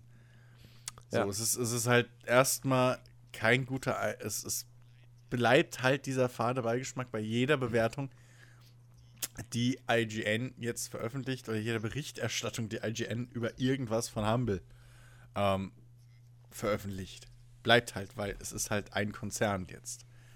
Auf der anderen Seite hat, hast, hat jemals dem Statement von Humble, so, ja, es bleibt alles wie es ist und es ist alles cool, hat jemals jemand nach so einer Übernahme, Fusion, was auch immer, gesagt, ja, nee, ey, voll Jetzt wird alles scheiße jetzt scheiße. Äh, so Oculus als Facebook dir gekauft hat. Ja, ey, sorry, ne, wir wollten das Ding eigentlich total billig rausbringen. Jetzt ist Facebook da, die zwingen uns jetzt das Ding für irgendwie 600 Dollar rauszubringen. Sorry, Leute. Ähm, aber das Geld war zu geil. Also, ist dann logisch, was wollen sie sagen? Ähm, das ist halt echt so ein Fall. Es muss nicht scheiße sein. Es kann wirklich positiv ausgehen. Ja. Ähm, kann halt wirklich super funktionieren, dass Humble eben als, als Shop jetzt mehr Finanzen, bessere Finanzen, größeres Marketing automatisch hat, dadurch vielleicht einen bisschen größeren Market Share kriegt, neue Möglichkeiten einfach kriegt, ähm, einfach eine Alternative zu sein, auch wirklich als Shop. Ähm, eventuell kann alles sau cool laufen, nur halt, es gibt halt eine gewisse Potenz, dass halt das auch vielleicht ein bisschen blöder läuft, dass halt alles, was so in einem Handel-Bundle drin ist, dann super gut abschneidet bei äh, äh IGN oder so. Oder das irgendwie, keine Ahnung was. Aber ich meine, wovon man ziemlich sicher ausgehen kann, ist halt, dass, ähm, das hat, ich weiß gar nicht, ähm, das haben auch mehrere jetzt schon gesagt, so, die sich mit dem Thema befassen haben, so Analysten und sowas, ähm, die ich schaue auf YouTube etc. Haben ja auch gesagt, so, was auf jeden Fall nicht passieren wird, ist, dass die, das IGN irgendwie sich jetzt an den Charity-Sachen bereichern wird, weil das kann sich keine Firma trauen in den USA. Mhm. Das, das funktioniert halt nicht. Also das, da braucht man, um, um die Charity-Geschichte braucht man sich von vornherein mal keine Sorgen zu machen, weil das ist halt, wenn du Charity wegstreichst, da begehst du halt wirtschaftlichen Selbstmord. So.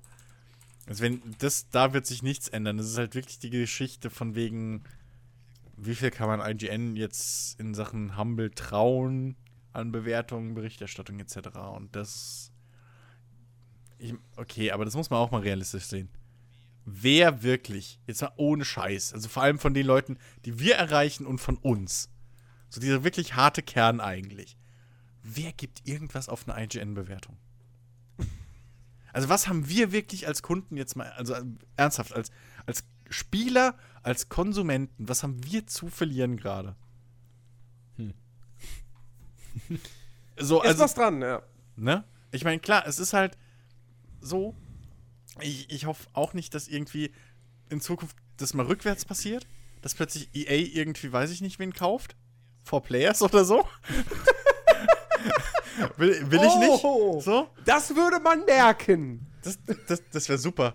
Ähm, nee, aber, aber, also als dummes Beispiel jetzt, ja, so, ähm, das, das wäre, glaube ich, viel kritischer als so rum jetzt. Mhm. Ähm, weil, wie gesagt, was haben wir zu verlieren? So, entweder wir kriegen halt, also ich glaube nicht, dass iGen irgendwie die Bundles an sich negativ beeinflussen können wird. Sie wären dumm, so. wenn sie es machen würden. Also ich wüsste nicht wie. Ich wüsste halt echt nicht wie. Ähm, teurer machen oder so, das funktioniert ja alles nicht, weil dann ist ja der gesamte Humble-Gedanke weg. Ja. Also das Geschäftsprinzip werden sie nicht ändern. So, dass es ein zweites Steam wird oder so. Das, ne? Macht keinen Sinn. Und auf der anderen Seite, wem tut's wirklich weh, wenn halt jetzt irgendwie Humble-Spiel XY 85% kriegt von IGN allein? So, also das ist halt das andere Ding, wo ich halt auch wirklich noch nicht so das Schlimme jetzt speziell an diesem einen Fall sehe. Es gibt einen faden Beigeschmack, okay, aber realistisch gesehen. Ja, man, man muss ja auch. IGN Man muss ja auch bedenken, so, ähm, selbst wenn IGN jetzt irgendein Spiel, was Humble irgendwie anbietet oder so, jetzt mal extrem hoch bewertet oder höher als woanders, gibt's, hat man ja immer noch selber als Spieler die Möglichkeit, auch noch woanders zu gucken. So, es gibt ja nicht nur IGN. Also es liegt ja auch da wieder an jedem Einzelnen selber. Man kann sich informieren und es gibt mehrere Quellen und dann kann man sich sein eigenes Urteil auch ganz schnell selber bilden. So. Genau. Also auch da ist einfach zu gucken und ab, abzuwarten, was im Endeffekt damit passiert und was sie daraus machen. Jupp. So, ähm, jetzt noch eine News, die ist für uns, die wir jetzt hier sitzen, glaube ich, nicht so schlecht. Aber sie ist auf jeden Fall, sie ist, sie ist sehr skurril. Aber für den Rest der Welt? was? sie, sie, ist sehr skurril und kurios. Uns ähm, gibt es nur noch, wenn man bei Patreon bezahlt. Was jetzt? Was hast du vor? ähm, was würdet ihr sagen, wenn ein Spiel wenige Tage vor seinem Release um mehrere Monate verschoben wird? Äh, ja. Ich verstehe, worauf du hinaus willst, ja. ben, was, was, was würdest du denken? Ähm, es kommt darauf an, welches Spiel. Erstmal. Es, es, geht um die Definitive Edition von Age of Empires. Die hätte heute an diesem mhm. Tag, wo wir diesen Podcast aufnehmen, am 19.10.2017, hätte sie erscheinen sollen. Okay. Für den PC und ich glaube für die Xbox One. Ich glaube, es waren zeitgleich, oder? Oder nee, kommt das überhaupt für. Nee, kommt nur für PC, ne? Ähm, Ich glaube ja. ich bin mir gerade nicht mehr sicher. Auf jeden Fall, sie hätte heute erscheinen sollen und wurde am vergangenen Freitag verschoben. Auf. Genaues Release-Datum können wir nicht nennen. Wir gehen mal aus Frühjahr 2018. Also, äh, Und die Begründung ist, ähm, äh, äh, äh, sie haben im Prinzip äh, gesagt, ähm, ah, also die, die, die Herausforderung, die sie selbst gestellt haben bei der Entwicklung dieser Definitive Edition war, ähm, sie wollen ein, sie wollen Age of Empires modernisieren, aber sie wollen natürlich auch dem, der Originalversion möglichst treu bleiben. Und deswegen war ihr Credo, ähm, wir entwickeln jetzt, also wir, wir werden Age of Empires nicht so neu auflegen, dass es exakt so ist, wie es damals war, sondern wir entwickeln es so, wie ihr es in Erinnerung habt. Ja. Ähm, und bei diesem, an diesem Ziel sind sie scheinbar jetzt in der Entwicklung. Dieses Ziel haben sie scheinbar noch nicht erreicht oder sie sind sich nicht ganz sicher. Und deswegen haben sie jetzt gesagt, okay, wir, wir, wir wollen das nicht jetzt veröffentlichen, final. Wir verschieben es auf nächstes Jahr. Wir müssen da noch mal ran. Ähm, und wir werden im Laufe der nächsten Wochen ähm, deutlich mehr Leute in die Beta lassen, ähm, wollen deren Feedback aufnehmen ähm, und mit ihnen zusammen quasi es dann hinbekommen, dass diese Definitive Edition diese, diese neue Version von Age of Empires 1 wird, die die Fans eben haben wollen. Die eben dem Original treu bleibt, aber dann doch so diese, diese kleinen Verbesserungen bietet, ähm, sodass es eben nicht altbacken wirkt. Aber es, du trotzdem immer noch das Gefühl hast, es ist das Spiel von 1997 in etwas hübscher. Ähm, oh Gott. und irgendwo ergibt es halbwegs Sinn, aber es wirkt trotzdem total seltsam, wenn du das machst, fünf Tage vor Release. Ich, ich, ich, hoffe, ich hoffe nicht, dass jetzt wieder eine einstündige Diskussion zwischen euch beiden losgeht.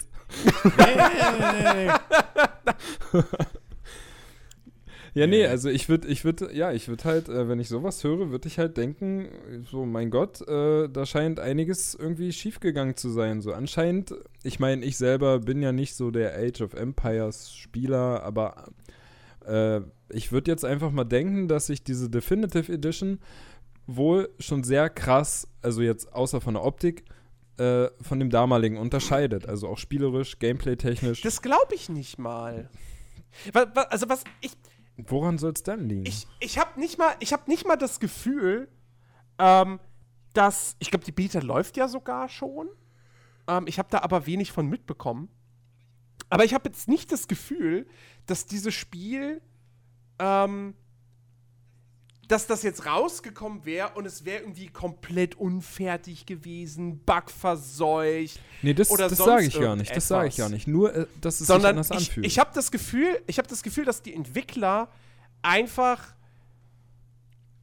komplett unsicher sind, ob das, was sie da jetzt entwickelt haben, ob das den Fans gefällt und sie deshalb und scheinbar dann auch das, das dementsprechend auch das Vertrauen und die Erlaubnis von Microsoft kriegen. Das ist das, was mich dann am meisten überraschen würde, äh, wenn es denn so wäre.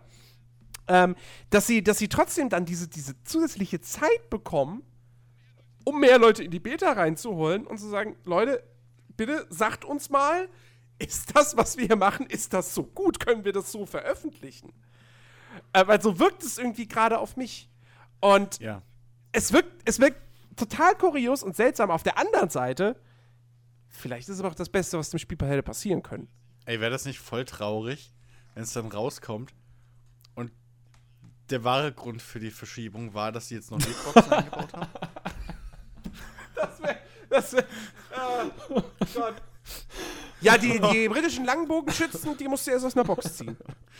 Sonst hast du die nicht. Nee, du startest einfach, kriegst halt so, so, so Bonuskarten. weißt du, noch lachen wir Und dann kannst drüber. du bis zu drei Stück einladen. No, in ein Spiel, auch im Multiplayer. Und dann kriegst du halt zum Start direkt mal eine Burg oder. Vom Schafemeer. Nee, ähm, also. Es ist so schlimm, dass ich automatisch an sowas denken muss bei sowas. Ja. Aber, äh, mein Gott. Nein, ähm, Ey, aktuell kann man dir das nicht verübeln. ne, Ich sag ja, weiß, noch es ist lachen halt drüber. wirklich- So, am Endeffekt ist ja, es es ist wirklich. halt echt Gerade, das ist mir instant in den Kopf geschossen, als du halt gemeint hast, so, mich würde es überraschen, dass, also mich überrascht eh, dass Microsoft es denen erlaubt hat. So, und da ist irgendwie, Moment. Aber, okay, hey, Benefit of the Doubt, so. Ey, prinzipiell, ich hab, also, ich, man kann es ja ummünzen auf jedes, also für jeden sich selbst. So, wenn du ein super Spiel, ein Spiel hast oder ein Remake von einem Spiel, auf das du schon ewig wartest, wie auch immer, ähm, dann, ähm, wie würdest du dich dann fühlen, wenn es plötzlich heißt, hey, verschiebt sich nochmal eine Woche? Ich spiele Star Citizen, ich bin es nicht anders gewohnt. ähm, so, pff, ist Standard. Nee, aber, also, ich, ich muss ehrlich sagen, ich habe da wirklich im Prinzip nichts dagegen und ich finde es sogar vorbildlich. Man hätte es vielleicht früher merken können. ja. Das wäre vielleicht das eine Ding. Aber auf der anderen Seite, wenn es halt zum Beispiel wirklich, wie du schon gesagt hast, irgendwie auf, auf, wenn halt Beta läuft oder so, selbst Closed Beta oder was auch immer, und da halt das Feedback jetzt einfach hingedeutet hat auf gewisse Probleme und Problembereiche mhm. und ähm, man einfach ums Verrecken auch diese Marke nicht killen will, weil, sind wir mal ehrlich, wie viele Marken hat Microsoft noch? Ähm, dann kann ich das durchaus nachvollziehen, warum man diesen Schritt geht. Und finde das wahrscheinlich im Endeffekt fürs Endprodukt auch gar nicht mal so übel. Ja. Dass sie halt einfach sagen, ey, pfuff. So. Ich, ich glaube tatsächlich auch, dass mir, mir signalisiert das auch so ein bisschen, die Entwickler wissen, was für ein Druck da auf ihnen lastet. Mm also die machen da nicht einfach nur mal eben so, ja, wir nehmen jetzt das alte Spiel und machen das jetzt mal eben so ein bisschen hübscher und neu. Nee, die wissen ganz genau, wenn sie das verkacken und auch nur, wenn sie, wenn sie es auch nur so, äh, so kleine Fehler machen, die sich dann summieren und es am Ende halt vielleicht immer noch ein ganz gutes Spiel ist, aber halt nicht das, was sich die Fans von Age of Empires 1 wünschen, ähm, dass sie dann sofort wirklich einen Backlash dementsprechend dann mhm. kriegen. Mhm. Und ähm, naja. deswegen, also ich habe ich, ich habe sogar ein bisschen, ich habe wirklich sogar ein bisschen Respekt davor. Ja. Ja. So, ja. wirklich zu sagen, so, okay, ähm, Im wahrsten Sinne des Wortes nochmal die Notbremse zu ziehen. Ja, genau. Halt, wirklich, ja. Ich meine, man darf halt aber auch nicht vergessen, so, ähm, es soll auch noch ein neuer Teil dieses Franchises kommen. Ja das ist halt wichtig für Microsoft. Also, weil ich glaube, der kommt, kommt der für Konsole? Nee, ne? Der ist auch PC-exklusiv. Der ist oder? bislang nur für den PC so. angekündigt, aber ich würde davon ausgehen, dass der auch für Konsole kommen soll. Ja, oh, ich weiß es nicht. Ähm, weil ein Age of Empires ist jetzt kein Spiel, was ich mir vorstellen könnte, dass es auf Konsole läuft. Genauso ja, wir wissen ja nicht, wie Age of Empires 4 wird. Ja, okay, aber das wird kein Halo Wars. Also, das wird kein runtergedampft, ich kann es mir nicht vorstellen. Ich glaube, Microsoft, weil Microsoft macht sowas wie Halo Wars. Ja, weil, weil Microsoft kann sich halt, also das Ding ist, Microsoft will ums Verrecken diesen scheiß Windows Store nicht umsonst entwickelt haben. Und dann noch dieses verflixte DirectX 12 und Windows 10. Das sind alles so Problemfelder. Und bis heute so. Ich meine nicht um, also ne, es ist kein, es ist kein Zufall, dass alle Xbox One-Spiele auch automatisch auf PC rauskommen gleichzeitig. So, das ist halt, das gehört mit dazu. So, weil der scheiß Microsoft Store halt nicht läuft. Und dementsprechend, das muss man alles mit einbeziehen. Und dann macht es halt durchaus Sinn, dass Microsoft jetzt eine der wenigen Exklusiv-PC-Marken, die sie halt haben, die halt auch eine große Fanbase hat und eine lange äh, äh, wie es, Legacy, ein, langes Vermächtnis halt mehr oder weniger schon lange gibt und, und etabliert ist, dass sie die halt ums Verrecken schützen wollen. Hm. Weil irgendwie müssen sie halt jetzt langsam mal hinkriegen, diese verdammte Windows 10 wirklich jedermann schmackhaft zu machen. Wenn es halt um, wenn es nur mit Age of Empires geht, dann müssen sie es halt mit Age of Empires machen. Was wollen sie machen? So, also, ich glaube, das ist wirklich nicht zu unterschätzen, ähm, was da, was da abläuft im Hintergrund, wie viel wirklich auf dieser verdammten Marke Age of Empires vielleicht aus den Augen von, von Microsoft tatsächlich liegt. Mhm. Einfach.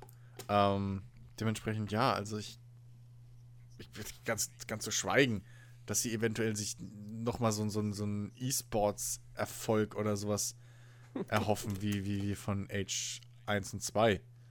Also davon mal ganz zu schweigen. Sieht man ja auch, wie viel Kohle und, und, und Marketing und Kram man damit eigentlich gut machen kann. Dementsprechend, ähm, ich bin froh, dass es, dass, dass Microsoft wenigstens eine Marke mal so behandelt. Und hoffe wirklich das Beste. Und ähm, ich, ja, also wie gesagt, so. Im Zweifel für den Angeklagten. Ich hoffe erstmal aufs Gute und glaubt ihnen, dass es wirklich um die Qualität des Spiels geht. Und Ja. da kann ich halt echt nicht mit denen schimpfen. Ja. Ähm, komm, zum Abschluss eine gute Nachricht.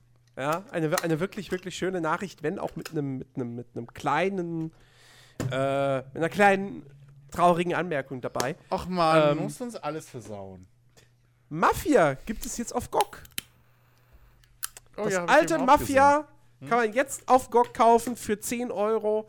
Läuft auf Windows, also auf allen Systemen zwischen Windows XP und Windows 10. Ähm, jetzt kann man, muss man dazu sagen, man hat, also es geht auch, dass man die Urversion von Mafia lauffähig macht auf neuen Rechnern, aber äh, das ist halt alles ein bisschen komplizierter und diese Version kann man sich jetzt runterladen und sie läuft ohne Probleme. Sache hat einen einzigen kleinen Haken. Ähm, die lizenzierte Musik ist nicht mit dabei. Also wenn man durch die Stadt äh, fährt, dann lief ja so Musik von, von, von Django Reinhardt und, und, und alten und anderen Künstlern aus dieser Zeit. Ähm, die ist nicht mit dabei. Äh, das heißt, man hat nur den Original-Soundtrack äh, des Spiels und ja, da geht dann natürlich schon so ein bisschen Atmosphäre verloren, wenn du, wenn du nicht so über Central Island fährst und im Hintergrund läuft. Ähm, Erinnert, Aber- erinn- erinnert an Crazy Taxi-Affäre. Ne? Ja. Ja. Aber dennoch, ähm, wer, wer Mafia 1 nie gespielt hat und jetzt nicht total, gut, ja. total allergisch auf, oh Gott, das Spiel sieht ja altbacken aus, oh, reagiert. Ähm, Und bitte, der im Leute. besten Fall nicht also- Jensemanns Livestreams gesehen hat, weil das Spiel macht eigentlich echt Spaß. Also deswegen, äh, für, für 10 Euro, ähm, das kann man sich wirklich mal angucken. Mafia ist ein Hm. Klassiker. Und ähm, ja, wer, wer, wer Bock hat auf so eine richtig geile, der Pate-mäßige Gangstergeschichte mit, äh, mit, äh, mit schönen Charakteren, mit, ähm, mit coolen Missionen und eben einer sehr, sehr guten Atmosphäre, auch ohne die lizenzierte Musik. Äh, bitte geht auf GOG, holt euch dieses Spiel und habt Spaß damit und spielt nicht Mafia 3. So schlimm war es jetzt nicht. Jetzt hör auf. Ja, doch. Jetzt nein. Ähm, ja, das, das Es hätte, soweit. es hätte besser den Namen Black Rambo verdient, gebe ich dir recht. Aber da wäre es kein gutes Spiel gewesen. Doch. Nein, Es, Jens, nein, ich nein. hab's durchgespielt. Lass mir das. es war nicht schlecht. Mich hat's überzeugt. Hat ein anderer Titel, der kürzlich erschienen ist, noch vor mir, aber dazu nächste Woche mehr. Kleiner Teaser. Ah, Ja, ist trotzdem ein besseres Spiel. Ähm, so, okay. äh, nee, sorry, Mafia 3 ist für mich ein, ein schwarzes Tuch. Es ist, äh, nee, das, nein, das ist einfach, das ist Rassist. ein, ein so durchschnittliches Spiel. Das war so. Oh Mann, du hast so ein Glück, dass wir nicht in den USA leben, ey. Das war so eine unglückliche Wortwahl von dir. stimmt. Ja, wieso? Rotes Tuch, Indianer gibt's da nicht. Ja, eben deswegen. oh Mann. Äh, okay. Ähm, reden wir über Orks. Lootbox the Game. Wie ist es? Geil, ich habe schon fünf Lootboxen gekauft. Nice! Nicht eine einzige. Und Nein, nein, nein. ähm, ja, äh, Shadow of War, Mittelerde Schatten des Krieges. Ich hab's gespielt. Ben, du hast auch schon reingespielt. Überraschung, ja, tatsächlich. Überraschung. Ähm, Christian, du hast es gar nicht gespielt, deswegen hoffe ich, dass du jetzt nicht abschaltest, sondern. Ich wollte mir gerade Tee kochen, Mann. Aber nein, ich hab's nicht gespielt. Aber ihr wisst warum. Ich habe ja schon vorher gesagt. Ich, warum soll ich. Also ganz ehrlich, Leute, ne? Wenn man den ersten Teil spielt und merkt, das ist halt nicht mein Spiel. Wer mir es nicht glaubt oder das nicht miterlebt hat, Dennis ist mir bis heute böse. Hört, euch, hört euch einfach mal im Archiv den alten Podcast an. Ich weiß nicht mehr welche Folge, aber ich glaube, steht im Titel drin. Ähm, Ja. Wenn es doch halt nichts für mich ist, was soll ich denn machen, Jens? Das ist halt Ja, ja, mein, klar. mein Gameplay. So. Ja. Ihr könnt ja Spaß haben, deswegen, ich koche mir meinen Tee, ihr macht, was ihr wollt, und dann bin ich gleich wieder da. Ja. Ähm, ja, Schatten, Schatten des Krieges. Viel Skepsis im Vorfeld. ja. Sehr, sehr viel Skepsis. Äh, und ja, ich muss mich jetzt wieder schuldig bekennen. Ich habe es mir dann doch gekauft. Obwohl ich ja im Podcast vorher gesagt habe: so, nein, ich kauf's mir nicht. Da sind Mikrotransaktionen, da sind Lootboxen drin. Da, da, da, da war diese Geschichte mit diesem, mit diesem DLC, mit dem, mit dem toten Entwickler und äh, bla. Nein, ich boykottiere das jetzt. Äh, Ich ja. bin voll bei dir. Dann habe ich es am Release-Tag doch gespielt. Ähm,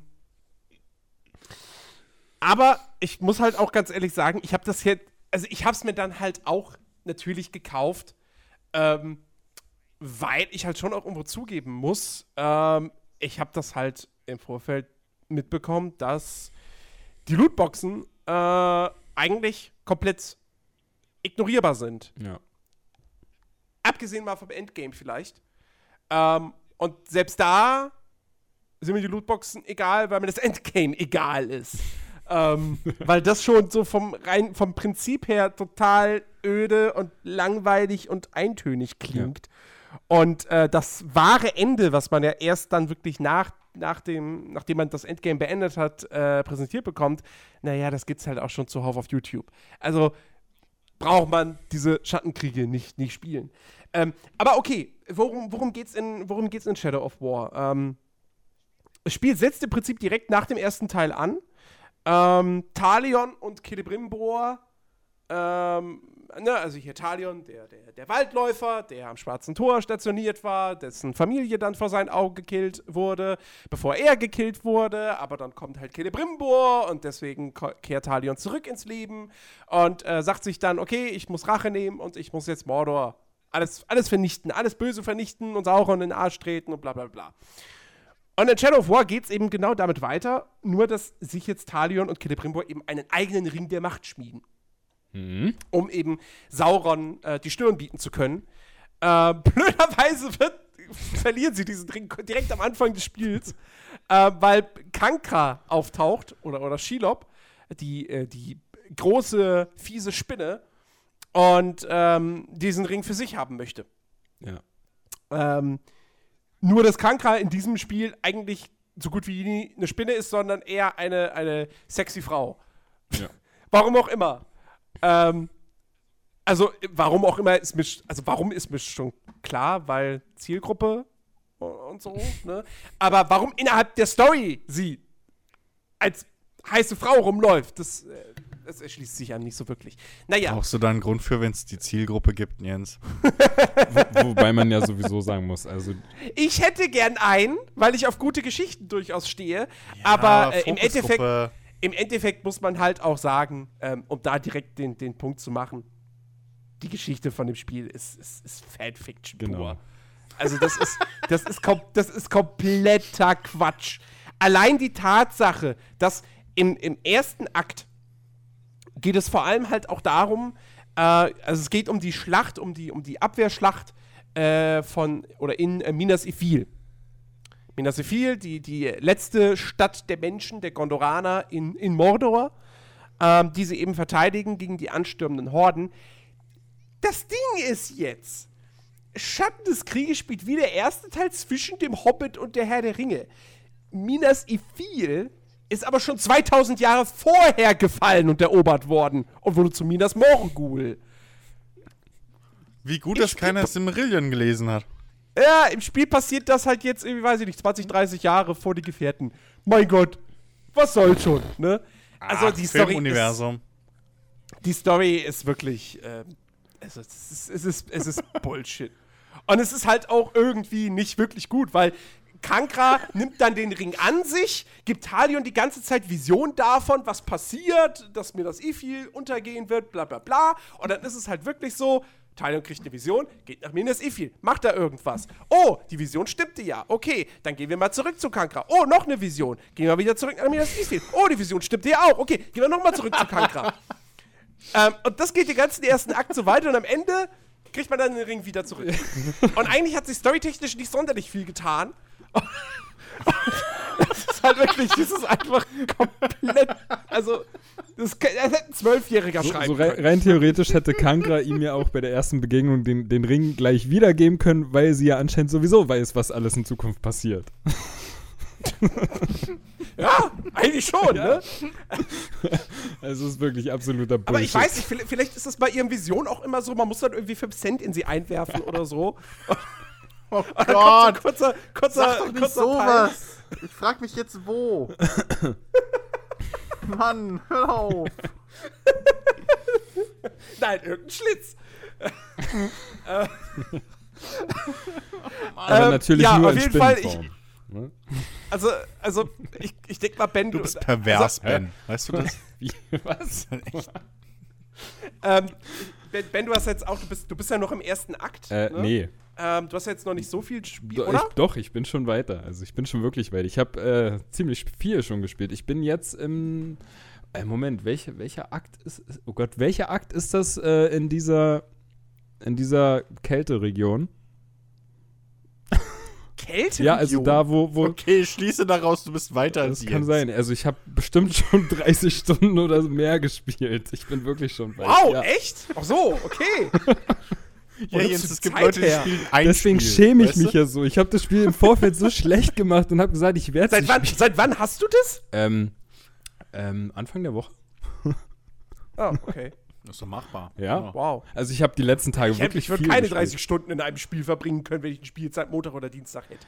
Nee, ich habe würde ich nicht ich hab schaffen. nur äh, wirklich nur Schatten des Krieges seitdem gespielt. Also ich sag ja, es ist einfach saugeil und ich habe es vorher so schlecht Okay, gemacht. also du bist in Akt 2.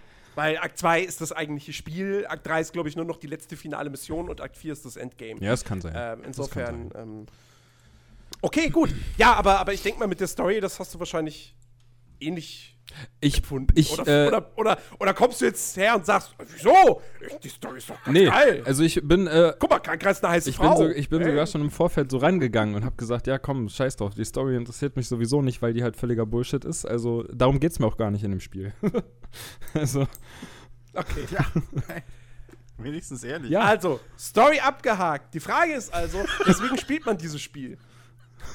Und da kommen wir jetzt eben zu dem, was in Akt 2 passiert. Also, es ist wirklich ungelogen, wenn wir sagen, das Spiel, das richtige Spiel fängt erst mit dem zweiten Akt Ja. an.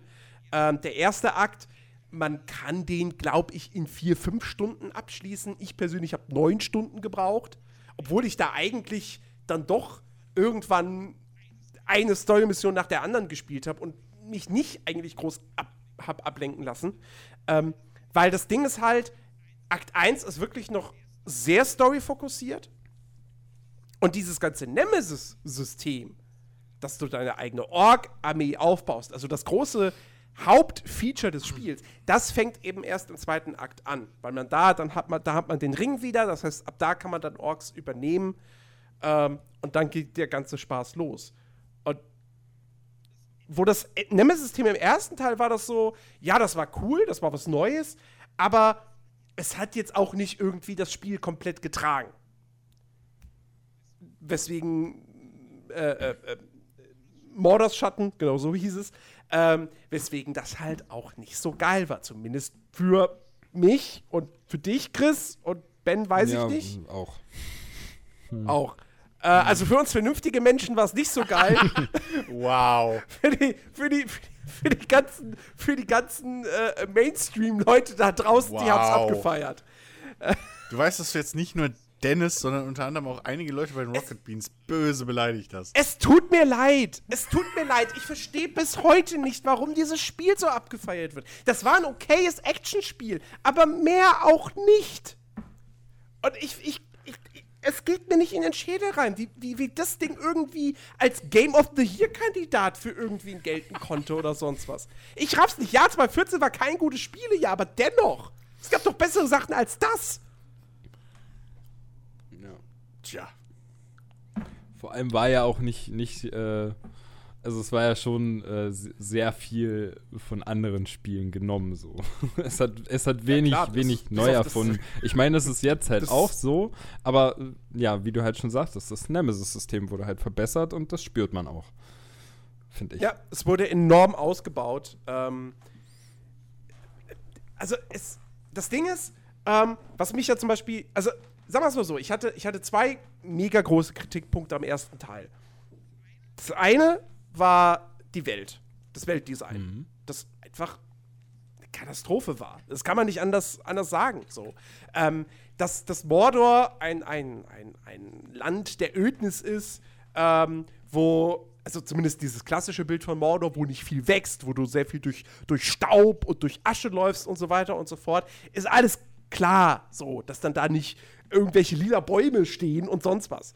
Ähm, aber dennoch hätte man das ja relativ cool und doch liebevoll umsetzen können. Das haben sie im ersten Teil nicht gemacht. Das war halt einfach ein grauer Matsch mit ein paar Orklagern dazwischen und die Orks haben gefühlt auch nichts anderes gemacht, als rumzupatrouillieren oder Sklaven auszupeitschen. So, das war's. Ähm, und jetzt in Teil 2 hast du A, finde, wie ich finde, und ich habe jetzt noch nicht alle Gebiete gesehen, ähm, weil man nicht direkt von Anfang an in alle Gebiete rein kann. Ähm, man hat aber trotzdem sofort deutlich mehr optische Abwechslung, weil du halt, du startest in Minas Ithil, was so eine klassische Menschenstadt ist. Ähm, dann kommst du nach, nach, nach Kirit Ungol, was schon sehr stark so das typische Mordor-Ding irgendwie ist. Außer jetzt das ganze Zeug mit der Asche und so, das ist so dann halt eher in, äh, wie heißt es, Morgoth. Ähm, und das dritte Gebiet ist Nurn. Und Nurn war, glaube ich, auch das zweite Gebiet im ersten Teil. Das ist auf jeden Fall das, was, was, was, was grün ist, wo es einen Wald gibt und so weiter und so fort. Also was deutlich idyllischer aussieht als der Rest von Mordor. Ähm, und wo du dir auch so ein bisschen fragst, gehört das wirklich noch dazu? Aber ja, scheinbar schon. Ähm, und also das zum einen, mehr optische Abwechslung ist da. Ich finde aber tatsächlich auch, das ist jetzt, also ich finde, die, die, die Welt ist jetzt immer noch nicht auf einem Niveau gestaltet wie bei einem Witcher oder jetzt auch zum Beispiel bei einem Elex. Ähm, aber es ist doch eine deutliche Steigerung im Vergleich zum ersten Teil. Ich weiß nicht, wie, wie, wie, wie siehst du das? Ja, also das auf jeden Fall so. Man, man, man sieht halt einfach mehr, wie du schon sagst, Abwechslung. Ähm, jetzt mal besonders zu sprechen auf die Festungen, die finde ich sind super, super designt worden. Die sind riesengroß unter anderem auch. Da gibt es einiges zu sehen, so und es ist einfach halt wirklich abwechslungsreich. Man hat halt nicht immer dieses elende Grau oder was es halt im ersten Teil war. Das stimmt schon, da hast du schon vollkommen recht. So. Ja. Und sie wirkt auf mich auch lebendiger als die Spielwelt aus dem ersten Teil. Also die, die, die, da ist einfach, da ist mehr Varianz drin, da ist mehr Dynamik drin, was natürlich auch viel am Nemesis-System schlichtweg liegt. Ähm, aber auch wirklich an, an so Sachen, ja, die, die, die, die Orks, da patrouillieren sie mal, da sitzen sie äh, um Lagerfeuer rum, äh, da kämpfen sie gerade gegen, gegen äh, ich will immer Worg sagen, Kara, Karagor. wie heißen die? Karagor. Ähm, da sind gerade ein paar, paar, haben sie was zu tun mit einem mit Grauger, also so einem großen, fetten Riesenvieh. Ähm, da greift gerade irgendwie, ich, ich hatte eine Situation, da stand ich oben auf einem auf Turm. Ja, Türme gibt es natürlich immer noch. Guck runter auf eine, auf eine Ork, äh, auf ein Orklager, auf eine Ork-Festung. Also nicht eine große Festung, aber halt so, ne, ein größeres Lager. Hm. Und äh, dann wütet da halt ein Drache. Ja. Hm. Und sorgt für Chaos. Und so weiter und so fort. Also es passieren irgendwie mehr unterschiedliche Dinge in der Welt. Ja. Ähm, also deswegen ist da schon mal ein großer Kritikpunkt für mich, den ich am ersten Teil hatte ja, doch durchaus ausgemerzt, wenn jetzt auch nicht wirklich auf ein Niveau gehoben, was andere Open-World-Spiele zu bieten haben.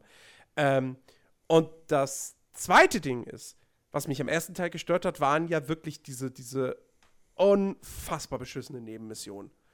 Ähm, wo es dann wirklich einfach hieß, ne, du hast ja diese Nebenmission gemacht, um irgendwie hier bessere Runen für, deine, für dein Schwert zum Beispiel zu kriegen. Und es war halt dann wirklich immer nur das, äh, töte zehn Orks und vier davon bitte mit einem Schleichkill, während du äh, an einem Abhang hängst.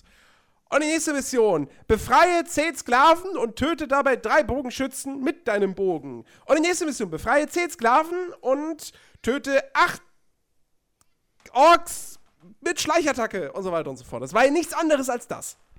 Ja, also wirklich dieses super generische Copy-and-Paste-Missionskram. So. Ähm, und es ist zwar jetzt nicht so, dass es in dem Spiel jetzt auf einmal Nebenquests gibt, die eigene Geschichten erzählen oder sonst was alles.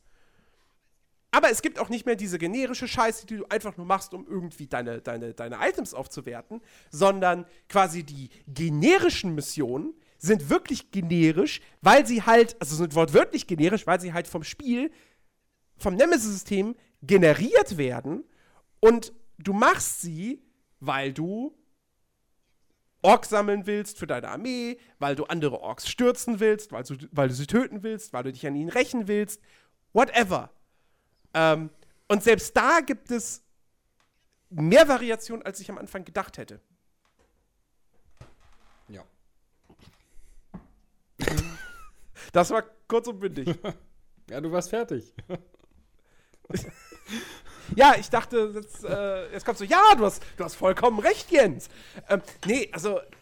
Sag mal, Ben, hat dir Alex irgendwie letztens hier Nachhilfe gegeben? Das ist ja. Wieso was war? Ja. Ja. Sehe ich auch so.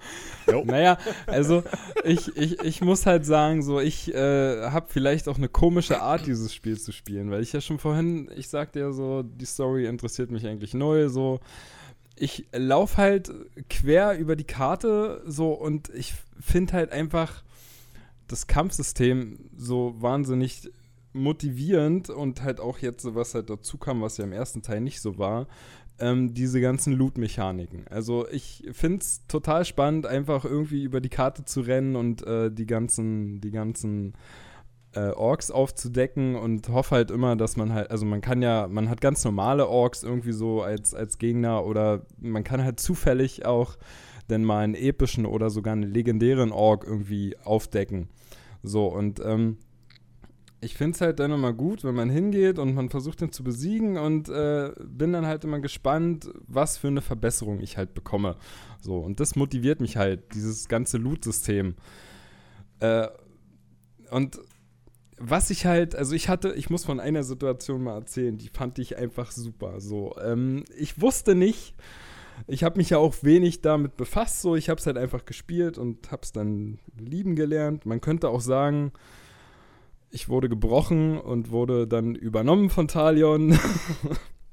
ähm, ähm, nee, von der Situation muss ich halt einfach, Entschuldigung, einfach mal erzählen. Äh, ich habe einen Ork irgendwie gesehen, der war irgendwie ein epischer Ork und war ein paar Level über mir.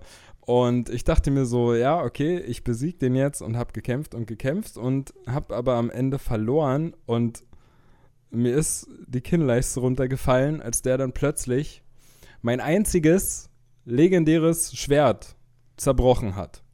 So. das geht? Das geht. Ähm, ich wusste das, wie gesagt, nicht. Ähm, ich war halt voll stolz auf dieses legendäre Schwert. Das war auch mein bestes Item, ja. Und ich habe gegen den verloren. Und der hat es vor meinen Augen einfach genommen und hat es zerbrochen, Geil. nachdem ich gestorben bin. Nice. So, und dann, du wirst ja dann halt, du, also du kannst ja nicht sterben in diesem Spiel, du, du ne, bist ja halt irgendwie in, so dazwischen, halt, du bist halt gefangen in dieser Welt und wenn du halt stirbst, dann wachst du halt irgendwann später wieder auf, so. Äh, was ja sonst auch doof wäre, wenn du für immer tot wärst. Nee, ähm. Wird irgendwie das Nemesis-System nicht so ganz Ja, genau.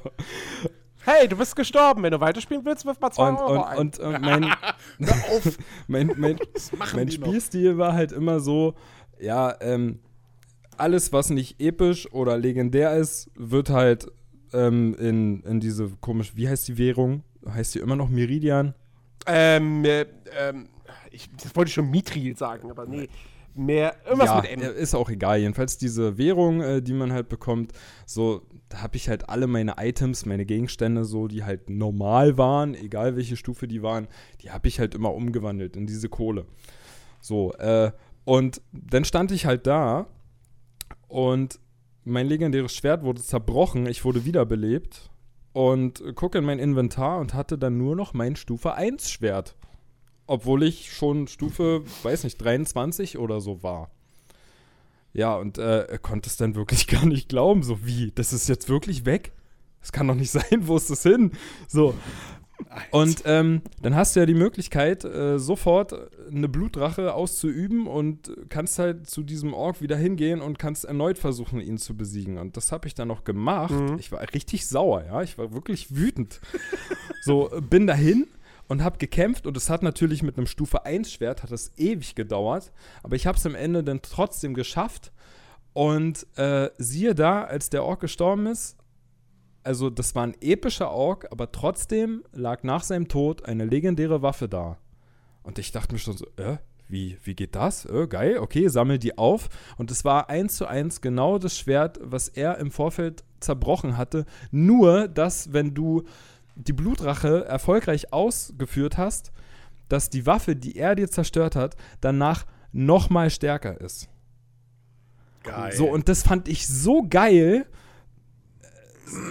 Ja, ich meine, die Idee ist einfach schon cool, ja. Ich war, ich habe wie gesagt richtige das Wut wirklich, entwickelt, ja. bin dahin, hab's trotzdem geschafft und wurde dann dafür noch belohnt. Und das fand ich einfach so geil und da ist es mir auch egal, ob es da irgendwelche Lootboxen in dem Spiel gibt.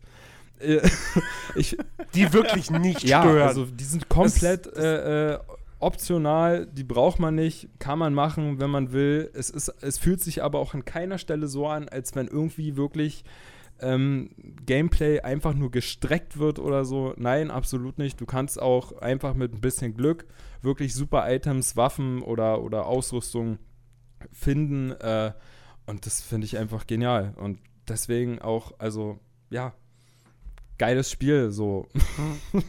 und, ich hatte auch schon. und auch das Sammeln halt Ich und die verschiedenen Orks finde ich, finde ich halt echt gut gemacht. Und ähm, wie sie halt auch über dich reden, wenn sie dich mal besiegt haben und du sie wieder siehst, finde ich echt gut. da ist echt eine, eine ordentliche Varianz drin. Und es, also es gibt halt auch wirklich, es gibt, es gibt die, es gibt die verrücktesten Orks. Ja, ich hatte, ich hatte relativ am Anfang hatte ich einen Ork, ähm, der, der, der, der, der steht, ne, das ist ja wie im ersten Teil, die Kamera zoomt dann auf die, du kriegst den Namen eingeblendet und er erzählt dir dann irgendwie was und macht dich halt an. So. Da hatte ich, hatte ich einen Ork, der holt dann eine Laute raus und singt ein Lied. Ja. oder oder dann, dann, dann ein, anderer, ein anderer Ork wiederum, ähm, der ist dann irgendwie bla bla bla der, ähm, der, der, der, ähm, oh Gott, Amputierer oder Ja. irgendwie sowas. Ähm, der, der wirklich statt, nem, statt seinem linken Arm oder seinem linken, äh, der, wie heißt es beim Arm, nicht Prothese. Unterschenkel, sondern, Ach so.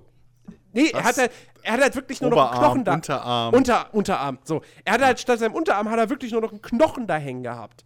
Okay. Ähm, oder, oder jetzt auch irgendwie, jetzt hatte ich einen Org, jetzt hatte ich einen, der hieß blablabla, der Puppenspieler. und der hat dann so, so Totenköpfe auf seinen Schultern gehabt und auch auf seinem Kopf. Und hat dann jedes Mal, hat er irgendwie sich zu, sich zum, äh, sich zu dem äh, Totenschädel auf, seinem, auf seiner rechten Schulter umgedreht und dann irgendwie so, so getan, als ob, als ob er mit dem sprechen würde. so. Ja, als ob er schizophren wäre oder irgendwie sowas. Und also es gibt wirklich so viele unterschiedliche Orks. Das ist wirklich geil. ja. Und, und dann halt, es gibt, ey, ohne Scheiß, es gibt so. Also, drei, drei Sachen, die, die ich da mal erzählen muss. Das eine ist relativ kurz. Ähm, das war einfach so ein kleiner, kurzer Moment. Es gibt ja diese, diese sogenannten Würmer. Also diese Orks, die du packen kannst, dass sie dir Informationen über einen der, der, der äh, Hauptmänner oder Häuptlinge verraten. So. Und ich laufe halt durch die Spielwelt und dann ist da so ein Wurm und ich hatte jetzt gar nicht vor, den irgendwie mir den zu schnappen, ja. Aber er sieht mich, läuft weg und schreit, You never get me alive! und springt eine Klippe runter. Ja, von dem habe ich auch schon gehört. das, das, das kam halt auch, das kam so unerwartet, ja. das hatte ich noch nicht. So, ich hätte damit überhaupt nicht gerettet. Ja? Ge äh, gerechnet. So, dann, jetzt zwei, zwei, zwei Geschichten. Ähm, die sind sich beide relativ ähnlich, aber ich, ich erzähle sie trotzdem beide. Die eine, ein Ork, ähm, gegen den habe ich gekämpft und ich habe ihn dann äh, besiegt und habe ihn, äh, weil, er, weil er zu hoch war in der Stufe, äh, weil du kannst ja Orks nur dann übernehmen, wenn sie äh, nicht eine höhere Stufe haben als du. Du kannst sie dann aber beschämen. Dann werden sie im Level runtergestuft. Dass du, wenn du sie ihnen das nächste Mal begegnest und dann sie besiegst, äh, dass du sie dann übernehmen kannst. So. Hab so einen Ork beschämt. Ähm, dann traf ich den irgendwann später wieder und sagt der, du hast mich beschämt, aber ich wurde dadurch nur stärker. Und ähm, hat mich dann platt gemacht ja, und war am Ende äh, äh, Häuptling. Mhm. Und ähm, die noch viel, viel bessere Geschichte, die kommt jetzt. Ähm, ich hatte einen Troll gefunden. Blablabla, bla, bla, der Gefräßige. Ja. Also wirklich so ein fetter Troll, der irgendwie scheinbar gerne frisst. Und ähm, ich habe den bekämpft und der hatte auch eine höhere Stufe als ich. Und dann habe ich ihn auch beschämt. Durch das Beschämen wurde er verrückt. Mhm. Das heißt, der ist jetzt mittlerweile jemand, der einfach nur noch die ganze Zeit sagt, ich bin so satt. Ich bin so satt. Der sagt kaum noch was anderes. Die Ja. zittern dann auch immer so, wenn die verrückt werden, ne? Also man sieht denen richtig an, dass die richtig verrückt geworden sind. So, es Ja, steht nicht ja, einfach nur da verrückt, das- sondern man das- sieht es denen wirklich an. Ja, das haben, kriegen sie von den Animationen, haben sie das relativ gut Ja. echt hinbekommen. Ähm, und dann bin ich ihm ein zweites Mal begegnet, habe ihn wieder besiegt, habe ihn dann in mein Team reingeholt. So. Ähm, dann irgendwann kam ein Moment, ähm, auch wieder ein Kampf gegen einen Hauptmann, den ich relativ cool fand. Und ähm, ich, hatte, ich hatte ihn, also diesen Gefräßigen, hatte ich bei mir, an meiner Seite. Ähm, und ich fand diesen Hauptmann, gegen den ich ja gekämpft habe, den fand ich ziemlich cool. War auch, glaube ich, ein Troll. Den wollte ich auch haben. Was ist passiert? Blablabla, bla, bla, der Gefräßige hat ihn getötet. Weil er halt gegen ihn gekämpft hat. So. Und ich so, das finde ich jetzt aber gar nicht gut. Das finde ich voll scheiße. Dann war ich sauer. Was habe ich gemacht? Hab den Gefräßigen aus meiner Armee rausgeschmissen. Okay. Irgendwann später, also wirklich so ein, zwei Stunden später, ähm, bin ich dem wieder begegnet. Und er hat mich besiegt. Und mittlerweile ist er selber Häuptling. und ich so, fuck you! Ich hol dich in meine Armee rein, du killst den, den ich haben will, ich schmeiß dich raus. Und jetzt tust du da oben als Häuptling rum oder was oder wie? Also es ist ganz klar, an wen ich mich jetzt als nächstes wenden werde. Ja. Ja, das ist. Und, also, und, ohne Scheiß, dieses Nemesis-System. Wie gesagt, beim ersten Teil habe ich diesen absoluten Hype nicht so ganz nachvollziehen können. Da habe ich mir gedacht, ey, ja, ist ein cooles Feature, aber wie gesagt, rettet das Spiel für mich nicht. Aber hier, ja, die Story ist scheiße. Ja, die Open World ist jetzt auch nicht die allerbeste. Ähm, ja, du hast keine richtig geilen, handdesignten Nebenquests. Wobei man tatsächlich nicht weiß, weil die Story ja dann ab Akt 2 sehr unfokussiert läuft. Du hast dann quasi einfach mehrere Stränge, die du parallel verfolgen kannst. Und das Spiel macht dir gar nicht so wirklich deutlich, was davon musst du machen. Einiges ist wohl auch optional und du musst es nicht machen, aber also das wird irgendwie nicht so eindeutig. Ähm, aber, aber grundsätzlich, das sind alles, würde ich doch dann doch eher sagen, so die Hauptstory-Missionen. Abseits davon gibt es eigentlich keinen wirklichen Story-Content. Das Einzige, was du hast, äh, ist, sind hier diese, diese äh, Erinnerungen von Celebrimbor. Ähm, was halt so relativ knifflige Herausforderungen sind, wo du quasi in die also du schlüpfst sozusagen in den alten Celebrimbo zu seinen Lebzeiten und kämpfst mit ihm halt gegen Orks und musst dabei dann irgendwie bestimmte Challenges erfüllen. Ähm, und ich habe schon das Gefühl, da versuchen sie so ein bisschen Hintergrundgeschichte für Celebrimbo zu liefern. Aber es ist auch nicht so, dass, da, dass sie da irgendwie groß mit Cutscenes oder sonst was arbeiten würden. Ähm, aber dennoch macht mir das Spiel gerade sau viel Spaß aufgrund dieses Nemesis-Systems. Ich habe jetzt, ich habe vor diesem Podcast habe ich eine Story-Mission gespielt. Ansonsten habe ich bislang in Akt 2 mindestens fünf Stunden lang mich nur mit dem Nemesis-System beschäftigt. Ähm, weil das wirklich, es ist, es ist so genial, es kreiert teilweise wirklich, wirklich sehr, sehr coole Momente. Ähm, ich habe wirklich schon so Orks gehabt, wo ich dann echt so, so, also ja, wo dann wirklich dieses Nemesis-Ding wirklich durchkam. Ähm, und abgesehen davon muss man natürlich auch sagen, dieses Sammeln von Orks, es ist wie fucking Pokémon. Ja. du willst einfach die coolsten Orks aus Mordor haben, mit den coolsten Effekten. Und ähm, das macht sau viel Spaß. Und es trägt dieses Spiel komplett. Und äh, eigentlich bräuchtest du den ganzen anderen Kram nicht mal wirklich. Ja, also sie könnten wirklich, wenn sie das noch ein bisschen weiter ausbauen würden, würde ich sagen, ihr könnt ein Spiel machen nur mit dem Nemesis-System und nichts anderem und es Ja. funktioniert. Das stimmt. Ähm, also das ist echt, echt fantastisch. Ähm, jetzt, was mich mal interessieren würde, du hast ja mit Sicherheit jetzt schon mindestens eine Belagerungsstadt Ja. gehabt. Wie waren die? Ähm, na, die ging, also ich habe nur eine gemacht. Ich bin jetzt dabei, mir halt die zweite Armee aufzubauen, damit ich die zweite Festung einnehmen kann. Aber die erste, die ging bei mir recht schnell und war halt auch sehr einfach, weil ich habe halt im Vorfeld, ich wusste ja nicht, was auf mich zukommt und du hast ja dann die Möglichkeit, ähm, bevor du den Hauptmann was der Hauptmann, ich sehe da aber nicht durch, Hauptmann, Häuptling, hast du nicht gesehen. Ich glaube, bevor du den Hauptmann. Äh, der, der Ober. Der Ober, Oberherr, genau. Oberherr oder bevor du irgendwie den so, Oberherrn irgendwie angreifen oder töten kannst, hast du ja auch die Möglichkeit, äh, seine Häuptlinge oder ja. Ja. Naja, du hast, du hast den, Ober, den Oberlord, Oberherr, wie auch immer, dann hast du seine zwei Häuptlinge und der Rest sind Ja, es können auch mal drei oder vier Häuptlinge sein. Ich glaube, bei der zweiten Festung sind es sogar schon drei. Ah, okay. Oder, ja, es sind halt jedenfalls mehr als zwei. Ähm, ja, hast du ja die Möglichkeit, dass du die im Vorfeld erstmal angreifst und irgendwie aus dem Weg räumst. Ähm, was halt auch damit verbunden ist, dass bei der Festungsübernahme ähm, so, so Extras deaktiviert werden. Zum Beispiel tötest du den einen Häuptling und ähm, dadurch deaktiv deaktivierst du die Eigenschaft, dass bei der Festungsübernahme ein Kriegsgrauk oder sowas äh, erscheint und halt Mhm. gegen dich kämpft. Oder dass irgendwelche verstärkten Tore da sind. Da sind dann halt nur Holztore statt irgendwelche verstärkten Eisentore, wo du halt leichter durchbrechen kannst. Äh, und ich habe natürlich die ganzen Häuptlinge im Vorfeld alle ausgeschaltet, weil ich halt nicht wusste, wie schwer am Ende die Übernahme wird. Ähm, und hatte halt auch, weil ich stundenlang wirklich damit verbracht habe, äh, wie du schon sagtest, die besten Orks irgendwie zu sammeln und in meine Armee zu kriegen, war ich natürlich auch sehr gut vorbereitet. So. Und du hast ja dann noch die Möglichkeit, jeden einzelnen ähm, Häuptling, den du selber halt dann, oder Anführer, den du in deine Armee nimmst, hast du ja dann noch die Möglichkeit, äh, so kleine Extras zu aktivieren.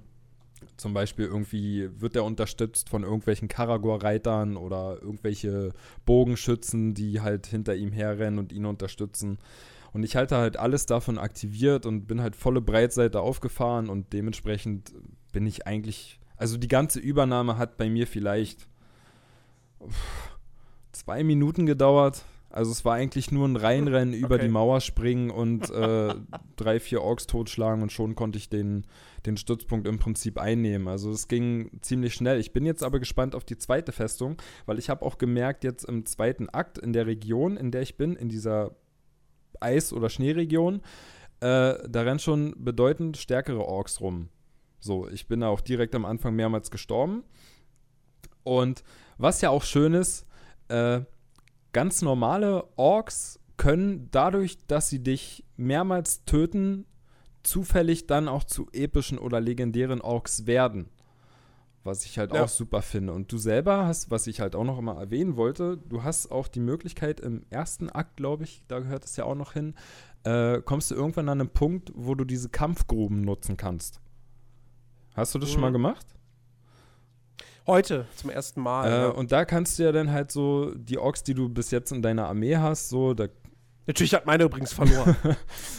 naja, ähm, da hast du ja dann halt auch die Möglichkeit, äh, deine Orks, deine eigenen gegeneinander antreten zu lassen oder halt auch irgendwie gegen random irgendwelche anderen Orks und hast halt die Möglichkeit, wenn sie Mhm. gewinnen, dann können sie halt episch oder legendär werden oder halt einfach nur im Level aufsteigen, aber nie höher als dein eigenes Level, also was Talion hat. So, und das, das, da kannst du wirklich Stunden mit verbringen. Als ich die, die Möglichkeit hatte, die Kampfgruben zu nutzen, hatte ich halt auch schon eine entsprechende Anzahl an Leuten bei mir in der Armee.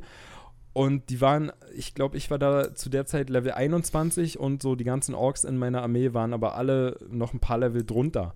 Und ich habe dann wirklich ewig da verbracht, meine ganzen Orks auf meine Stufe zu kriegen, ja. Ich habe die ganze Zeit immer gesagt, ja, kämpfen wir gegen den, mach mal hier den fertig und so.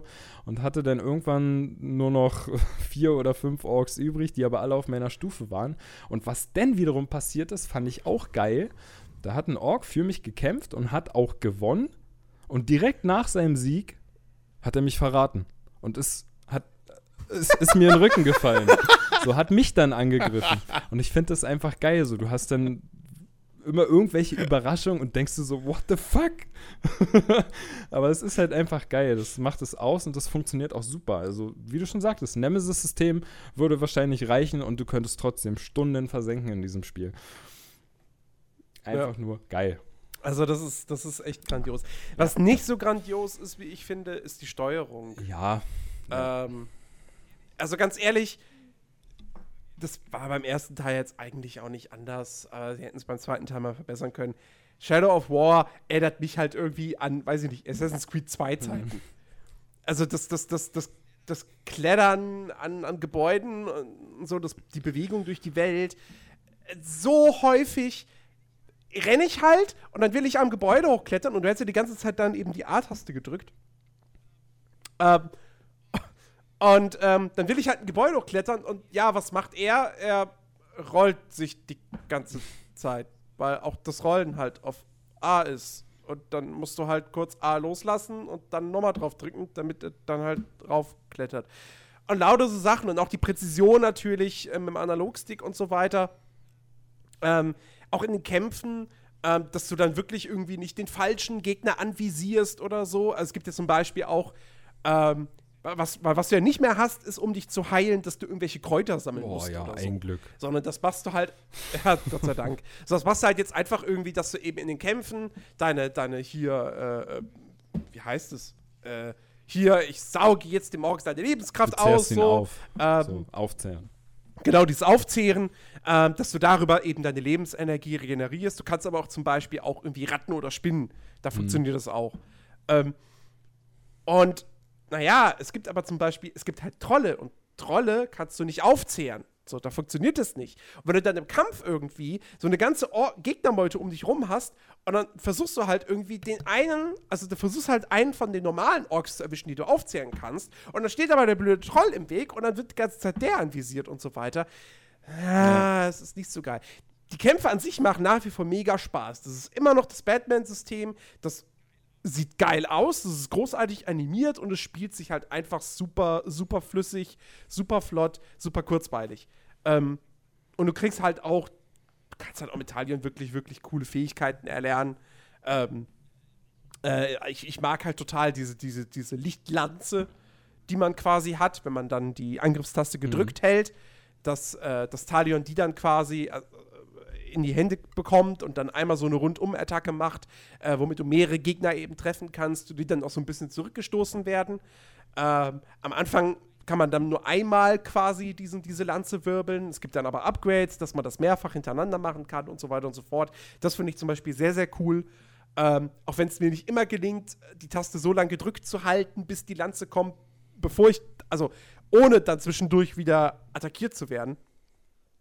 Ähm, aber ey, die Kämpfe machen sau viel Spaß, aber die Steuerung macht einem dann stellenweise doch, finde ich, einen Strich durch die Rechnung und ähm, das hätte man einfach besser, besser lösen müssen. Ähm, ja, es ist auch, es ist auch bei der Steuerung immer sehr ärgerlich. Also mir ist es oft passiert, äh, wenn du dann doch mal so in die Bredouille kommst und so merkst, hm, ein bisschen Unterstützung wäre gerade gar nicht so schlecht.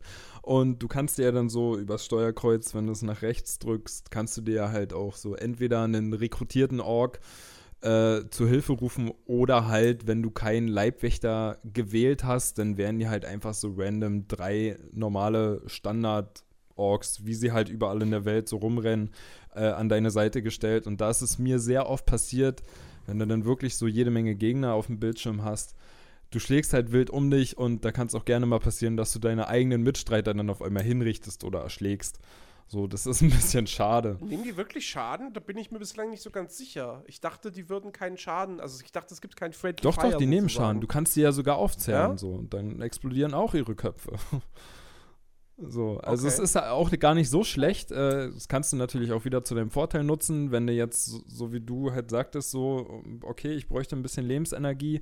So, du flüchtest schnell aus dem Kampf, rennst irgendwie um eine Ecke und äh, weiß nicht, da sind dann gerade keine feindlichen Orks und du hast keine Möglichkeit, irgendjemanden aufzuzehren, dann kannst du halt auch einfach deine deine Leute da kurz rufen und missbrauchst sie halt einfach dafür, dass naja. du deine Energie wieder auffängst. Aber das, dass du es halt ein, ein, ein deiner Orks als Leibwächter benutzen kannst, das finde ich ist zum Beispiel auch echt eine sehr, sehr, sehr, sehr coole Sache. Ja, ja. Ähm, Stimmt.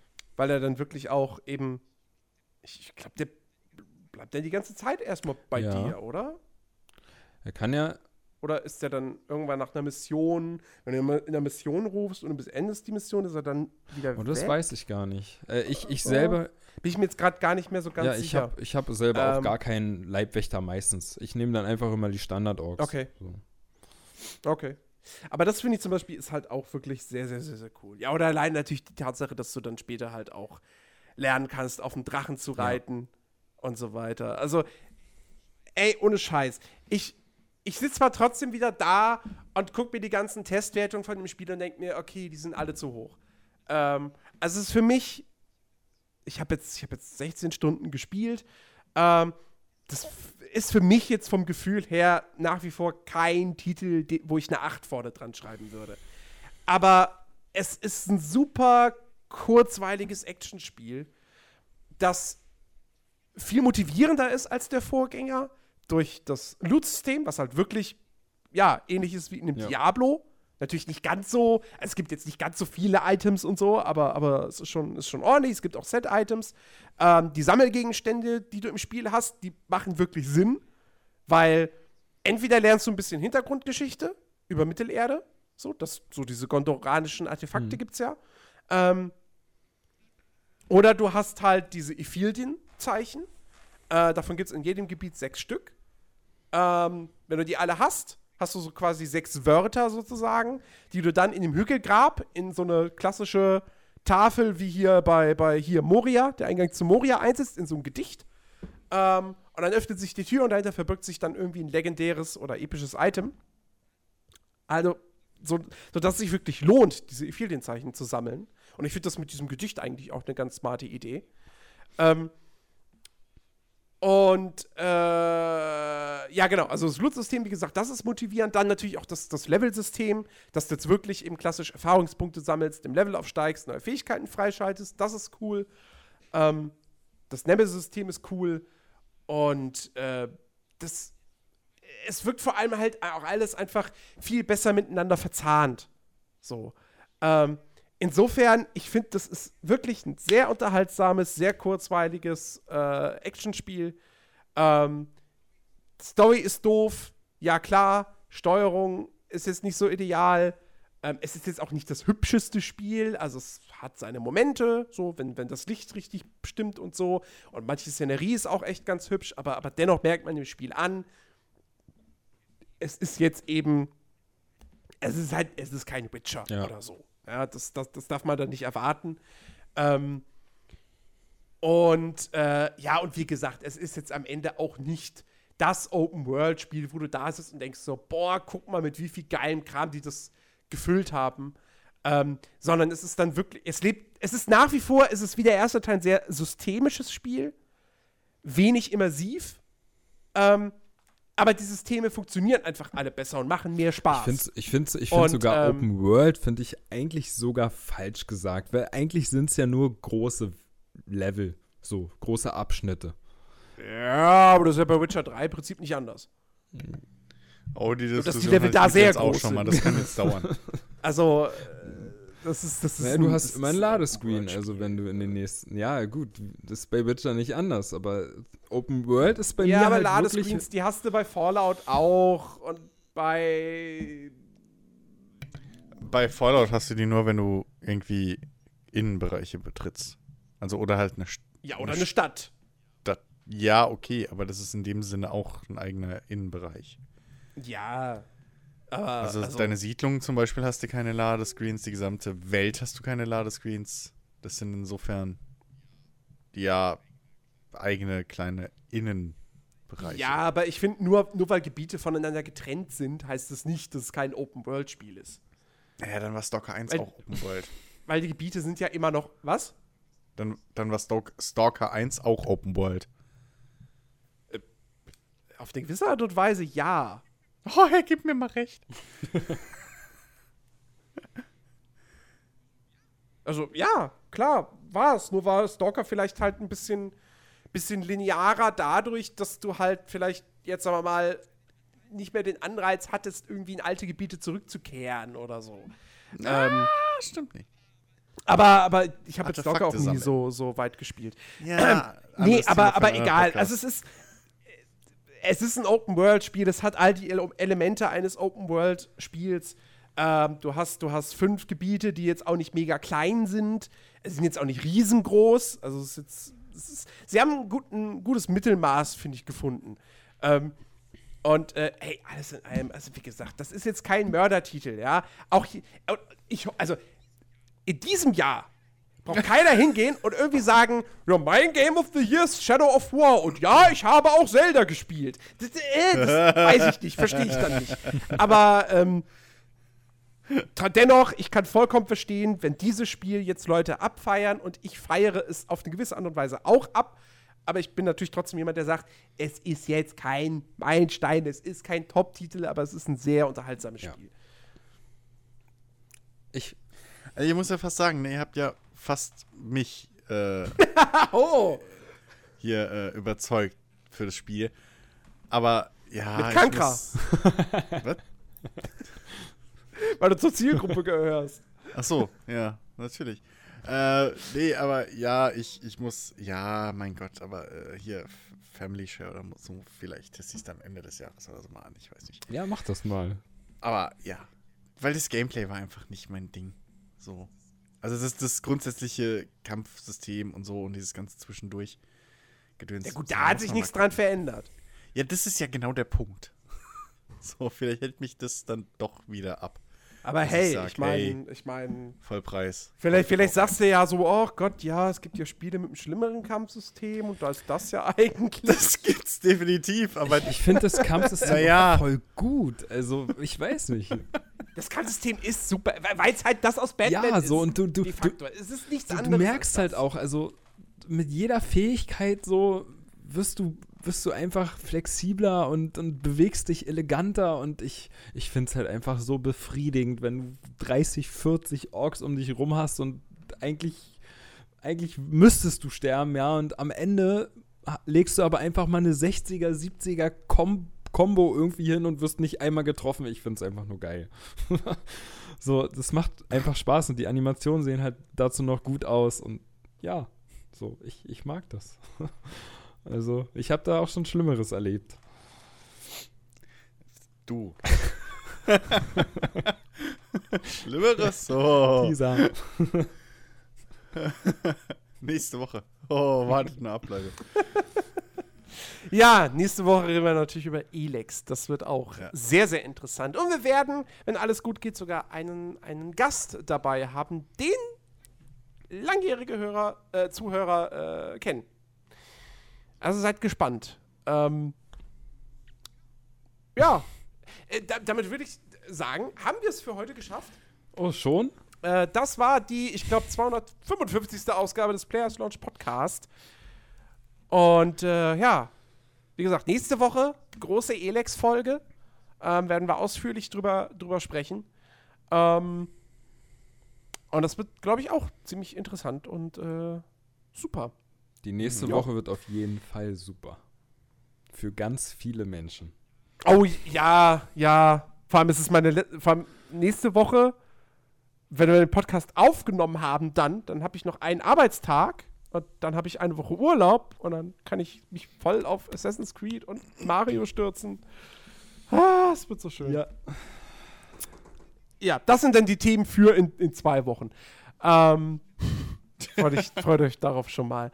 Ja, die, die, es ist halt Herbst, ne? Das ist ein, ein Spiel jagt das Ich fürchte, nächste. das wären echt lange Ja, was wollen wir machen, ne?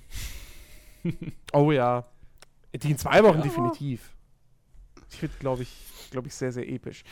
Ja, äh, liebe Leute, wir hoffen, es hat euch gefallen.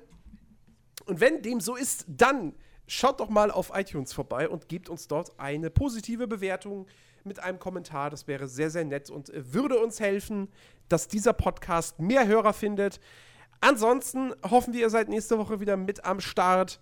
Und äh, wir wünschen euch eine wunderschöne Woche. Ähm, habt viel Spaß bei dem, was auch immer ihr machen werdet. Und äh, bis zum nächsten Mal. Adios. Ciao, ciao. Tschüss.